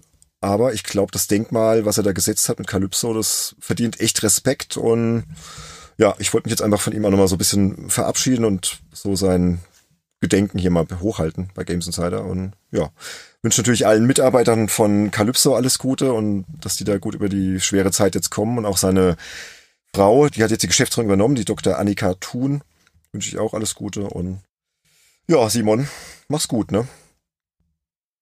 Genau. Und dann würde ich sagen, sind wir mit unserem Insider Talk durch und gehen über in den Press Review. In der vorletzten Kategorie unseres Podcasts blicken wir zurück auf die wichtigsten, spannendsten, kontroversesten Spiele-Releases der letzten Wochen. Und äh, da wir jetzt schon sehr, sehr lange reden, äh, konzentrieren wir uns wirklich auf die wichtigsten vier, fünf Titel. Und wir sind jetzt hier Mitte November. Natürlich müssen wir äh, da auch auf God of War Ragnarök reingehen. Release 9.11. für PlayStation 4 und 5. Ich habe erst vier, fünf Stunden reingespielt. Äh, die diversen Kollegen für die diversen Publikationen haben es natürlich schon lange, lange durch und haben es mit wahnsinnig guten Wertungen gesegnet. Die PC Games gibt 10 von 10. Die äh, GamePro ist zum Beispiel bei 93 von 100 gelandet, Gamers Global von 9 von 10. Ich will mal hier ein Fazit vorlesen vom Dennis Michel von GamePro. Er schreibt, ihr dürft aufatmen. Ragnarök ist das erhoffte Meisterwerk für PS4 und PS5, das wir 2022 noch so dringend gebraucht haben. Kaum ein zweites Action-Adventure spielt sich wuchtiger und kommt mit einer solchen Fülle an interessanten und vielschichtigen Charakteren daher. Sein Kritikpunkt, Allerdings wurden nicht alle Mängel des Vorgängers beseitigt. Speziell im Mittelteil der gut 30-stündigen Geschichte verliert sich die Handlung zu sehr in Nebenschauplätzen, worunter das Pacing leidet. Generell wirkt Ragnarök ab und an unnötig gestreckt, was nicht nur am häufigen Backtracking liegt. Hier wäre weniger, wie so oft, mehr gewesen. Wie sieht's aus? Habt ihr schon Kratos äh, durch den zweiten Teil gesteuert, der neuen God of War Reihe. Also ich habe den Anfang, ich habe den Anfang, wie gesagt, äh, mit dem mit dem Monitor Teile davon erlebt und davor in normal in, in HD, aber ich, ich kann dem zustimmen. Also es sind äh, sehr interessante Charaktere dabei. Es ist diese Verbindung dabei zu den älteren God of War Spielen, die irgendwie noch mehr rausgearbeitet wird. Ich will gar nicht zu viel spoilern, was das angeht. Ähm, man sieht die Entwicklung, die Atreus äh, durchgemacht hat, sehr schön ähm, und es sind halt grafisch auch einige Sachen dabei. Also ich sag nur so die, die erste Begegnung mit Thor, da, da geht's schon voll ab und ich weiß gar nicht, was da später noch alles kommt, aber ähm, das hat äh, diese Wertung meiner Meinung nach schon auf jeden Fall verdient, ja. Ähm, vor allem, wenn man es in 4K genießt mit äh, Surround-Kopfhörern oder mit, mit, mit guten Kopfhörern oder einem Surround-Soundbar oder sowas. Also da geht schon richtig gut ab. Na, was man bei den Kollegen häufig tatsächlich liest, ähm, so als mehr oder weniger versteckte Kritik ist, dass es eigentlich im Vergleich zum Vorgänger nur in Anführungszeichen mehr vom Gleichen ist, mit so ein paar mhm. Erweiterungen hier und da, was Gameplay angeht, Kampfsystem und so. Und ich persönlich muss sagen, ich finde das gar nicht mal schlecht, weil ich habe den ersten Teil super gerne durchgespielt und ich würde mir ganz im Gegenteil für ganz, ganz viele Franchises wie in StarCraft, Diablo, Fallout oder was weiß ich wünschen, dass Spiele in genau dieser Inszenierungsart und, und visuellen Wucht und inszenatorischen Erzählweise erscheinen. Hm. Weil davon würde ich gerne mehr haben. Und ich, ähm, also da stimme ich dir zu. Und was man vielleicht bei God of War noch sagen sollte, Benedikt, zum einen, du musst es spielen, weil du äh, hast ja gemeint, dass du das irgendwie noch den ersten Teil auch gar nicht kanntest. Ähm, Nein. Und, und zum anderen. Aber den dann zuerst, oder, Sönke? Äh, Erst den ersten? Ja, auf jeden Fall. Den. Auf jeden Fall. Mhm, ähm, okay. Und zum anderen, das Faszinierende an, an God of War ist, das, das macht man sich manchmal gar nicht bewusst, aber das ganze Ding läuft ja mit einer Kamera, die durchgehend alles filmt. Also es gibt keine Schnitte. Es gibt keinen Schnitt. Hm. Im ganzen Spiel nicht. Und wenn man sich überlegt, wie die das gemacht haben, es ist irre, ja. Also ähm, allein das ist, allein deswegen finde ich es faszinierend, das zu spielen, ja. Ähm, genau, aber das nur so als Teaser für alle, die, die da noch nicht eingetaucht sind.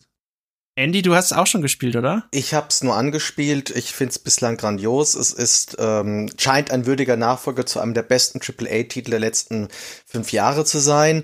Ich würde jetzt auch nur als Kritik eben anmerken, es ist halt eben nicht mehr so dieses ganz frische Feeling bei dem jetzt bei dem letzten God of War, weshalb ich jetzt eher sagen würde, es ist wohl nicht das beste Spiel des Jahres, weil da will ich schon was Frisches, was Neues sehen. Aber ähm, ich sehe bislang keinen Fehler und allein das der Prolog, der hatte schon alles. Der hatte Action, äh, der hatte äh, Wehmut, der hatte Demut, ich hatte Tränen in den Augen an einer Szene. Also äh, bislang ein Wahnsinnsspiel. Klingt doch schön. Gut, unser zweiter Titel wird wahrscheinlich nicht bei den besten Spielen des Jahres landen, aber vielleicht bei den erfolgreichsten finanziell erfolgreichsten, umsatzstärksten das? Spiele die in den nächsten, äh, die, die jetzt erschienen sind und äh, wie sie dann halt in den nächsten Monaten auswir sich auswirken. Und zwar natürlich Call of Duty Modern Warfare 2. Das ist am 28.10. für PC, PlayStation 4, 5, Xbox One und Xbox Series erschienen. Ähm, da sind auch die Wertungen nicht ganz so euphorisch. For Players gibt 80 von 100, Gamers Global zum Beispiel 7 von 10, GamePro hat 76 von 100 gegeben. Hier möchte ich den guten Eike Kramer zitieren. Das äh, 4Players Urgestein ist jetzt auch beim Reboot wieder am Start bei 4Players. Da habe ich mich sehr drüber gefreut und mhm. Eike schreibt, insgesamt gehört Modern Warfare 2 eindeutig zu den besseren Kampagnen der Reihe, auch wenn einige Black Ops Ableger inhaltlich immer noch die Nase vorn haben. Der Mehrspielermodus kann spielerisch ebenfalls überzeugen und bringt einige spannende Änderungen bei der Freischaltung von Waffen und Aufsätzen mit sich. Nicht so schön ist, dass es zum Launch keine Hardcore-Playlists gibt, Infinity Ward die Spielstatistiken offensichtlich vergessen hat und das Feintuning der Waffen Waffen aufgrund von Abstürzen deaktiviert werden musste. Vom soliden Koop-Modus hatte ich mir allerdings vor allem mehr Inhalt versprochen. Ja, klingt ja alles ganz solide. Also da könnte ich jetzt aber, da könnte ich aber, da könnte ich aber schon ein bisschen lästern. Also gib mir so ein Fazit und lass mal jemanden raten, zu welchem Call of Duty dieses Fazit gehört. Äh, das ist, klang jetzt so austauschbar, um ehrlich zu sein. Also ich habe null Lust auf dieses Spiel. Null. Ich hab's tatsächlich gespielt, ja, weil mein Sohn es spielt. Ich hab's jetzt meinem Sohn erlaubt, nach langem Hin und Her. Wir haben hier lange Diskussionen geführt. Aber er ist jetzt 13, geht auf die 14 zu, hat jetzt seinen ersten Spiele-PC. Und ja, ich hab's mir dann halt mit ihm angeschaut und die Kampagne gespielt. Und ja, es ist halt ein Ego-Shooter mit einer netten Kampagne. Aber ganz ehrlich, also wenn ich dann so an alte Ego-Shooter denke, die ich früher gespielt habe und geliebt habe, so No One Lives Forever oder so. Also das ist, ja, ist halt solide. Deswegen würde ich sagen, lassen jetzt nicht zu lange über Call of Duty reden. Es ist, ist, ist immer so solide. Es ist kommerziell mega erfolgreich und Warzone 2.0, das wird natürlich jetzt total abgehen. Ist ja, glaube ich, heute gerade erschienen. Wir nehmen ja heute auf am 16.11. Ich glaube, heute ist Warzone 2.0 an den Start gegangen. Das wird auch ein Mega-Hit und ja. Aber wollt ihr noch was sagen? Ich will euch jetzt gar nicht abwürgen, aber eigentlich, eigentlich doch. Nicht ganz so austauschbar ist auf jeden Fall das nächste Spiel in Danke. unserer Liste. Bayonetta 3 Release ebenfalls 28.10. leider nur exklusiv für Switch. Das heißt, äh, auch gleichzeitig die Technik ist ein Problem, aber kann mm. es denn mhm. vom Gameplay her überzeugen? Da sind sich äh, auch viele Redaktionen einig, die hatten eine Menge Spaß mit dem Ding. Ich habe hier zum Beispiel mal die PC Games rausgesucht mit einer 9 von 10 und Computerbild hat eine Note 1,8 gegeben. Da war uns Olaf sehr begeistert. Ah, Grüße Olaf. Er schreibt, könnte man aus einem Spiel wie Bayonetta 3 mit einer leistungsfähigeren Hardware mehr herausholen? Ja, absolut. Doch Platinum Games macht das Beste aus den Möglichkeiten der Switch und serviert der nach Nachschub gierenden Fangemeinde genau den Nachfolger, den sie sich gewünscht hat. Die Action ist rasant und verrückt, der Soundtrack donnert poppig laut im Hintergrund und das Kampfsystem bleibt eine Klasse für sich. Einzig die eingestreuten 2D-Schleichmissionen wollen nicht so ganz als Tempowechsel funktionieren. Dennoch ist das Comeback von Segas bezaubernde Hexe überaus gelungen und gehört 2022 zweifellos zu den besten Actionspielen für die Nintendo Switch. Ein tolles Fazit. Liebevoll redigiert von mir übrigens. Andy, kannst du damit leben? Mit dem Fazit? Ich hab's, so sprachlich. Ja, meine Güte, was soll das denn jetzt? Unser Fazitkritiker. Ähm, Ich, ich, ich, Hast du es gespielt? Ich habe es leider noch nicht gespielt. Es ist aber ganz oben auf meinem Pile of Shame. Ich bin ein großer Bayonetta-Fan. Meine Erwartungen sind immer ein bisschen gedämpft, weil ist jetzt meckern auf hohem Niveau, aber die beiden Vorgänger, das waren 90er-Titel, haben auch 90er-Wertung auf Metacritic. Und der ist jetzt so eher so bei so Mitte 80er gestrandet. Und auch der User-Score sehe ich gerade, der ist bei einer 7,4. Ich weiß jetzt aber, es könnte jetzt aber auch dieses der Skandal um diese Synchronsprecher, könnte jetzt, glaube ich, mit eine Rolle spielen. Ähm, hm. aber äh, da erwarte ich halt jetzt leider noch mehr. Es ist halt nur ein sehr guter Nachfolger. Was ja manchmal gar nicht schlecht ist. Du weißt, was, was du bekommst, ja, was du gerne gespielt hast und dann spielst du halt mehr davon. Ich finde das nicht immer so verwerflich, aber gut, schon wieder fast ein Thema für sich. Ne? Auf jeden Fall, ja. Mich, mich schreckt da vor allen Dingen die Technik ab. Äh, die ersten beiden fand ich halt nicht nur spielerisch, sondern auch visuell einfach eine Wucht und Hm. Der neue, was ich da in Videos gesehen habe, wie matschig da tatsächlich die ganzen Kampfareale aussehen, wie spät da teilweise Sachen eingeblendet werden, das ist schon wirklich am Rande der Schmerzgrenze. Da hat das, sich das falsche Spiel leider oder das richtige Spiel auf die falsche Plattform verirrt. Hm, Das hätte ich sehr sagen, gerne ja. auf, auf meinem auf meinem High-End-PC gespielt Oder auf der PS5. Ja, kann ja, oder auf der PS5. kann ja noch irgendwann kommen, so in fünf Jahren oder so. Aber da müssen hab- sie auf jeden Fall ordentlich äh, modernisieren. Aber Bayonetta lebt doch eher mehr von der Art Direction als von der, von der Technik. Also ich weiß nicht, ob das dann im Spiel, ob man das im Spiel selbst dann wirklich wahrnimmt. Wenn man so ein Video anschaut, ja. Aber wenn du selbst spielst, kann ich mir schon vorstellen, dass es bei der Action gar nicht mehr auffällt. Ja, das könnte sein.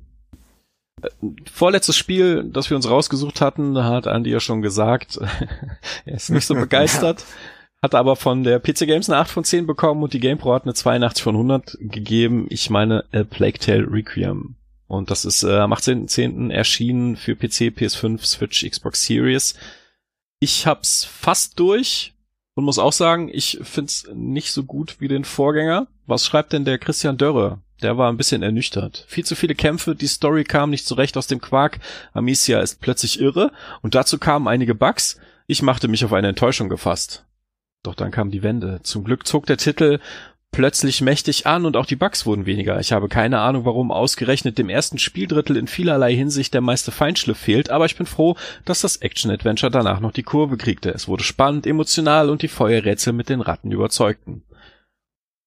Finde ich irgendwie lustig. Ich fand das erste Drittel am besten von dem Spiel. Hm. Da war der Patch schon drin, hä? da gab's bestimmt schon. Nee, nee, ich habe das, äh, ich habe das zwei Wochen vor Release, ich habe eine Lösung zugeschrieben, so. hab zwei Wochen vor Release Okay. gespielt. Dann äh, weiß ich nicht. Ich muss aber, ich muss aber vielleicht noch mal eine Lanze brechen für das äh, kleine französische Team, Auf was jeden Fall. sie an Grafik und auch an, an Hintergründen, an, an Art Design einfach da reingepackt haben. Das ist einfach ein unfassbar schönes Spiel. Und es, klappt leider nicht mehr ganz so gut aus meiner Sicht wie im ersten Teil, dass ich äh, mit den beiden Hauptcharakteren, Amicia und ihr Bruder Hugo, äh, mitfieber Hugo, Hugo, bitte. Hugo. weil, weil mir da halt auch die ein oder andere Charakterentwicklung, dieses Irre, was, was der Christian hier anspricht, äh, diese, diese Mordlust, die Amicia hier teilweise auslebt, das, Mhm. da, da hätten sie sich vielleicht ein bisschen mehr Zeit nehmen sollen, das aufzubauen und was man ja auch so hört, ich habe es wie gesagt noch nicht durch, komplett durch, aber das baut in der zweiten Hälfte ja komplett ab. Sie lassen dieses Thema ja nachher eigentlich fast komplett fallen, was man so hört. Und, und das ist halt schon ein bisschen schade, wie man damit umgeht. Mhm. Weil genau diese Mordlust und und äh, dieses dieses in, diese innere Zerrissenheit von Amicia, Amicia das das das hat ja durchaus Potenzial und ja haben sie glaube ich ein bisschen Potenzial verschenkt. Also, nee, sorry, also es wird am Schluss eigentlich nur rumgeheult, die sind ständig am, oh mein Gott, wir sind alle am Arsch und die ganzen Ratten und ich weiß nicht, wie oft die sich vor den ganzen Ratten erschrecken und total baff sind, dass tausende Ratten sie anfallen werden. Sie sollten langsam mal dran gewöhnt sein. Also, das ist das, was mich am meisten stört. Ich weiß nicht, wie oft äh, die da am Durchdrehen sind, von wegen, oh ich mein Gott, was passiert hier? Es passiert immer dasselbe. Ich fehle die Empathie so ein bisschen für die Armen. Bitte beiden. was? Bitte was? Das sagst du zu mir? Also, Die Ratten, ist doch, furch ist doch furchtbar mit den Ratten. Ja, das war im ersten Teil, Nein. war das auch furchtbar. Der erste Teil fand ich auch deswegen von der Story her ziemlich stark. Im zweiten ist es einfach dasselbe, es ist halt nur nicht mehr glaubwürdig.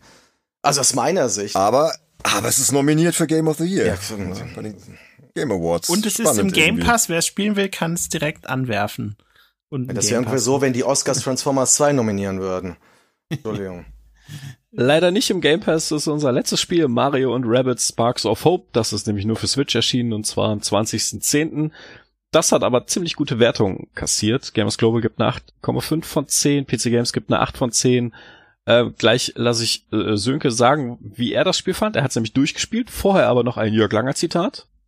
90% der für mich komplett uninteressanten Story und Dialoge, ja selbst der Missionsexposés habe ich hartherzig weggedrückt ohne einen für mich erkennbaren Nachteil. Es sind nämlich die Rundengefechte, die mir bei Mario Rabbits Sparks of Hope sehr viel Spaß machen. Der Rest stört nicht weiter. Danach betont er, eines ist Mario Rabbits Sparks of Hope aber nicht ein Kinderspiel. Selbst auf dem einfachsten Schwierigkeitsgrad muss man schon eine Menge Systeme überblicken und die Figuren halbwegs sinnvoll einsetzen im Kampf. Ähm, ja, also ich stimme ihm äh, in seiner Wertung zu. Also ich habe es äh, für GamesCH getestet, ich habe eine 8.6 gegeben, also ein bisschen höher als er. Ähm, dass es kein Kinderspiel ist, das kommt auf das Alter des Kindes an, würde ich sagen. Also ich habe das mit meiner Tochter gespielt, die ist neun, äh, nee, die ist zehn und ähm, ich habe es mit ihr gespielt und äh, habe ihr die Mechaniken so ein bisschen erklärt und als sie das dann äh, wusste, wie so die Grund äh, Prinzipien funktionieren, dann ist sie damit eigentlich schon ganz gut klargekommen. Aber klar, für jetzt so irgendwie, sag ich mal, fünf, sechs, siebenjährige äh, ist das Ding auf jeden Fall vielleicht noch ein, ein Tick zu kompliziert. Aber was es tatsächlich super macht, äh, sind diese Rundengefechte ähm, und von denen gibt's wirklich Dutzende in diesem Spiel. Man muss sie auch nicht alle spielen, um die Story durchspielen zu können und die verschiedenen Bosskämpfe äh, zu bestreiten und so weiter. Aber da muss man manchmal wirklich knobeln und überlegen, wen platziert man wo, wer greift mit welcher Waffe an, wer hat welchen Spark ausgerüstet. Also es sind so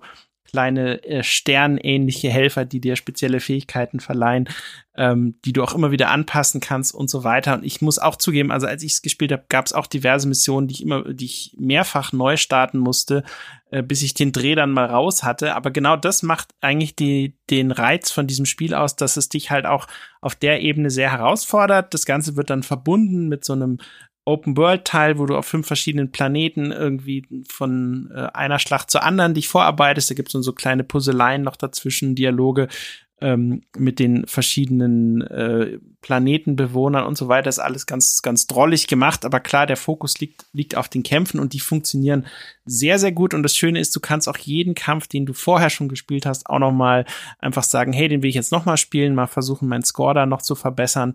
Ähm, und ich habe den Vorgänger nicht gespielt, aber das äh, Ding hat mich so gereizt, dass ich jetzt gerade angefangen habe, den Vorgänger auch äh, mal noch durchzuspielen. Oh. Ähm, Ach, du bist ja eh so ein Nintendo-Fan, so ein alter. Ja, oder? und ähm, ja, ich, gut, ich habe jetzt für die Kollegen äh, von Games.de so, so einen Bosskampf-Guide gemacht. Äh, der wird jetzt in Kürze noch mal aktualisiert für den zweiten Teil ähm, des Spiels und da ähm, beschreibe ich halt, wie man die verschiedenen Bosse da knackt, was manchmal gar nicht so einfach ist. Aber ich hätte nicht gedacht, dass ich jetzt aufgrund des zweiten Teils den ersten Teil unbedingt jetzt noch mal spielen will. Ähm, und ich würde mich auch nicht wundern, das Spiel hat ja, die Marke hat ja, glaube ich, schon über 10 Millionen Einheiten verkauft. Wenn das jetzt auch noch mal so gut läuft, äh, würde ich mich nicht wundern, wenn wir da auch äh, ja gut, fünf Jahre dauert es dann diesmal hoffentlich nicht mehr, weil so lange hat es hier gedauert, um das zu entwickeln, aber ähm, dass man da in der nahen, in der, in der, in den nächsten drei Jahren vielleicht noch mal einen, einen dritten Teil dann sieht, ja. Ähm, auf einer neueren Switch, die bisschen mehr Hardware-Power hat. Ubisoft braucht immer ein bisschen länger. Ja, genau. Nee, aber hat sich in dem Fall wirklich gelohnt. Also man merkt auch die Leute, die es gemacht haben. Also äh, Ubisoft hatte zum Beispiel so ein Review-Guide mitgeschickt, bevor, äh, also für die, für die Tester, da wurden die Systeme nochmal alle erklärt und so haben die Entwickler nochmal ein Anschreiben reingepackt und schon beim Lesen von dem Anschreiben merkst du, dass die das einfach echt mit, mit Herzblut entwickelt haben und dass die voll hinter diesem Spiel stehen und einfach versucht haben, das Beste da rauszuholen und die Nintendo-Charaktere auch irgendwie adäquat da einzubinden und äh, das funktioniert alles sehr, sehr gut. Also meiner Meinung nach wirklich eins der besten äh, Taktik, äh, Rundentaktikspiele, die man in diesem Jahr spielen kann. Ähm, und es sieht auf der Switch auch ganz, ganz ordentlich aus. Also ähm, kann man auf jeden Fall knuffig. sehr, also sehr weiterempfehlen. genau, knuffig. Spiel wurde ja. das Wort knuffig erfunden, oder? Also es knuffig, typisch. drollig und äh, manchmal ein bisschen äh, sehr äh, abgedreht, was die Animation angeht, aber es, es steckt halt einfach viel spielerische Substanz drin und dafür hat es auch seine hohen Wertungen verdient. Genau. Sehr schön. Dann sind wir jetzt durch den etwas kürzer geratenen Press-Review-Teil durch. Mal schauen, ob wir das die nächsten Folgen vielleicht mal von der Gewichtung ein bisschen anders machen. Das muss ich ja hier alles noch ein bisschen einspielen. Also hab ein bisschen Geduld da draußen. Aber nichtsdestotrotz haben wir hier noch eine letzte Sektion namens Feedback. Und das ist quasi der Bumper, die Kategorie für euch da draußen, für unsere Hörerinnen und Hörer. Wir möchten natürlich immer euer Feedback haben, deswegen heißt die Sektion auch so. Ihr könnt uns jederzeit einfach mal Rückmeldung geben, wie euch unsere Themen gefallen, wie, wie euch jetzt auch hier dieses neue Konzept gefällt. Wie gesagt, habt ein bisschen Geduld, das muss ich ein bisschen einspielen, aber ich glaube, irgendwie funktioniert es ganz gut. Außer, dass es relativ lange schon ist und unser Cutter Manuel wahrscheinlich gerade, äh, ja, die Haare rauft und sich fragt, Jungs, was macht ihr denn da? Deswegen mache ich es jetzt kurz, weil ich wollte auch diese Sektion nutzen, um so ein bisschen interessante Beiträge von unserem Discord-Server hier mal zum Besten zu geben oder was so in der Social-Media-Welt von Games Insider passiert. Aber wir machen es jetzt ganz kurz. Also wir hatten ja diese Stand der Dinge Folge von Ende Oktober. Da gab es auf Discord schon Feedback. Ich habe mal so ein paar rauskopiert hier und werde mich jetzt aber auf zwei, drei beschränken. Da ging es natürlich auch um Making Max, das Format, das jetzt bei Stay Forever erscheint. Und da hat der Falkener 75 am 28. Oktober 2022 geschrieben, so muss erstmal verdauen, dass Making Max nur in Verbindung mit Stay Forever erhältlich sein wird. Schade. Ansonsten schön, dass ihr weitermacht. Bin übrigens gerade am Abwerben einiger Journalisten für Games Insider. Creeds from New York. Was meint er damit? Das habe ich jetzt auch Welche gerade Journalisten? gefragt. Hä? Da stehe ich irgendwie auf dem Schlauch. Bin am Abwerben. Falkener, vielleicht noch mal erklären, wer sind diese Journalisten? Ich meine, wir sind jetzt hier schon vier. Ich glaub's, langsam reicht's, oder? Brauchen wir noch mehr? Und GI meint das schon Games Insider oder heißt es General Interest oder ich weiß nicht, vielleicht hat er da. Ach so, das könnte natürlich Ich weiß sein. Ich nicht. habe gesagt, für Games Insider, es könnte auch General Interest sein. Vielleicht klärt der Falkener das nochmal auf mit einem weiteren Beitrag und kann dann auch direkt nochmal Feedback zu dieser Folge geben. Könntest du ja mal machen, wir würden uns freuen. Dann der Tim Hildebrand, ist ja auch einer, der uns auf Discord so ein bisschen unterstützt als Moderator. Der hat am gleichen Tag, auch am 28.10.2022, geschrieben, Ach, schön wieder eine neue Folge im Podcatcher zu haben. Dieser, ich nenne es mal geordnet loser Ansatz, gefällt mir. Ich denke mir jetzt gerade, ja mal sehen, ob er dir immer noch gefällt. Hm, sehen wir dann. Und Spaß als Grundmaßgabe ist ein guter Gegenpol zu dieser Verbissenheit, die zuweilen durchschien. Klar kriegt man innerer Podcast-Ordner Monk die Krätze, dass Making Max ab jetzt in einem gänzlich anderen Feed weitergeht, aber das ist dann der Preis der Qualität. Genau. Ich würde sagen, noch eine dritte und dann ist gut. Wenn jetzt noch ein paar mehr gewesen. Der André von Videospielgeschichten.com, auch ein Blogger-Kollege von uns, schreibt folgendes. Huhu. Ich habe nun auch eure aktuelle Folge gehört und freue mich, dass ihr weitermacht. Ehrlich gesagt, ich hatte diesen Peak damals schon befürchtet. Ihr habt einfach zu viel Gas gegeben, zu viel gemacht und dabei auch eure Identität ein wenig aus den Augen verloren. Ich bin froh, dass ihr das Ruder nun rumreißen wollt, denn ihr seid ein wirklich sympathischer Haufen. Ich sende euch alle meine besten Wünsche und bleibe am Äther. Liebe Grüße, André. Grüße Vielen Dank, zurück. André, und liebe Grüße zurück von uns. Genau. Also, ähm, ihr seht schon, da könnt ihr Feedback hinterlassen. Ausgewählte Beiträge werden wir hier vortragen. Ihr müsst auch nicht mit Kritik hinterm Berg halten. Auch da haben wir keine Angst vor. Auch das wird hier vorgetragen. Und dann sind wir mal sehr gespannt, wie euer Feedback auf diese Folge sein wird. Und jetzt haben wir ganz zum Schluss noch unsere obligatorischen äh, Dankesbekundungen für unsere Unterstützerinnen und Unterstützer ab der 9-Euro-Klasse. Zwecks Zeitersparnis, Sönke, haust die jetzt einfach in einem Rutsch raus. Ne? Genau. Die stehen da ja alle. Und zwar äh, ganz herzlichen Dank an Stefan Paul, Berthold Meyer, Marcel Heseler, Matthias Peitz, Nick Stabel, Nils Götte, Sebastian Hamers und The Dudelino. Äh, da sind auch diverse Namen dabei, die wir von früher noch kennen. Cool, dass ihr uns da weiter die Treue haltet. Äh, ganz toll. Ähm, Daumen hoch.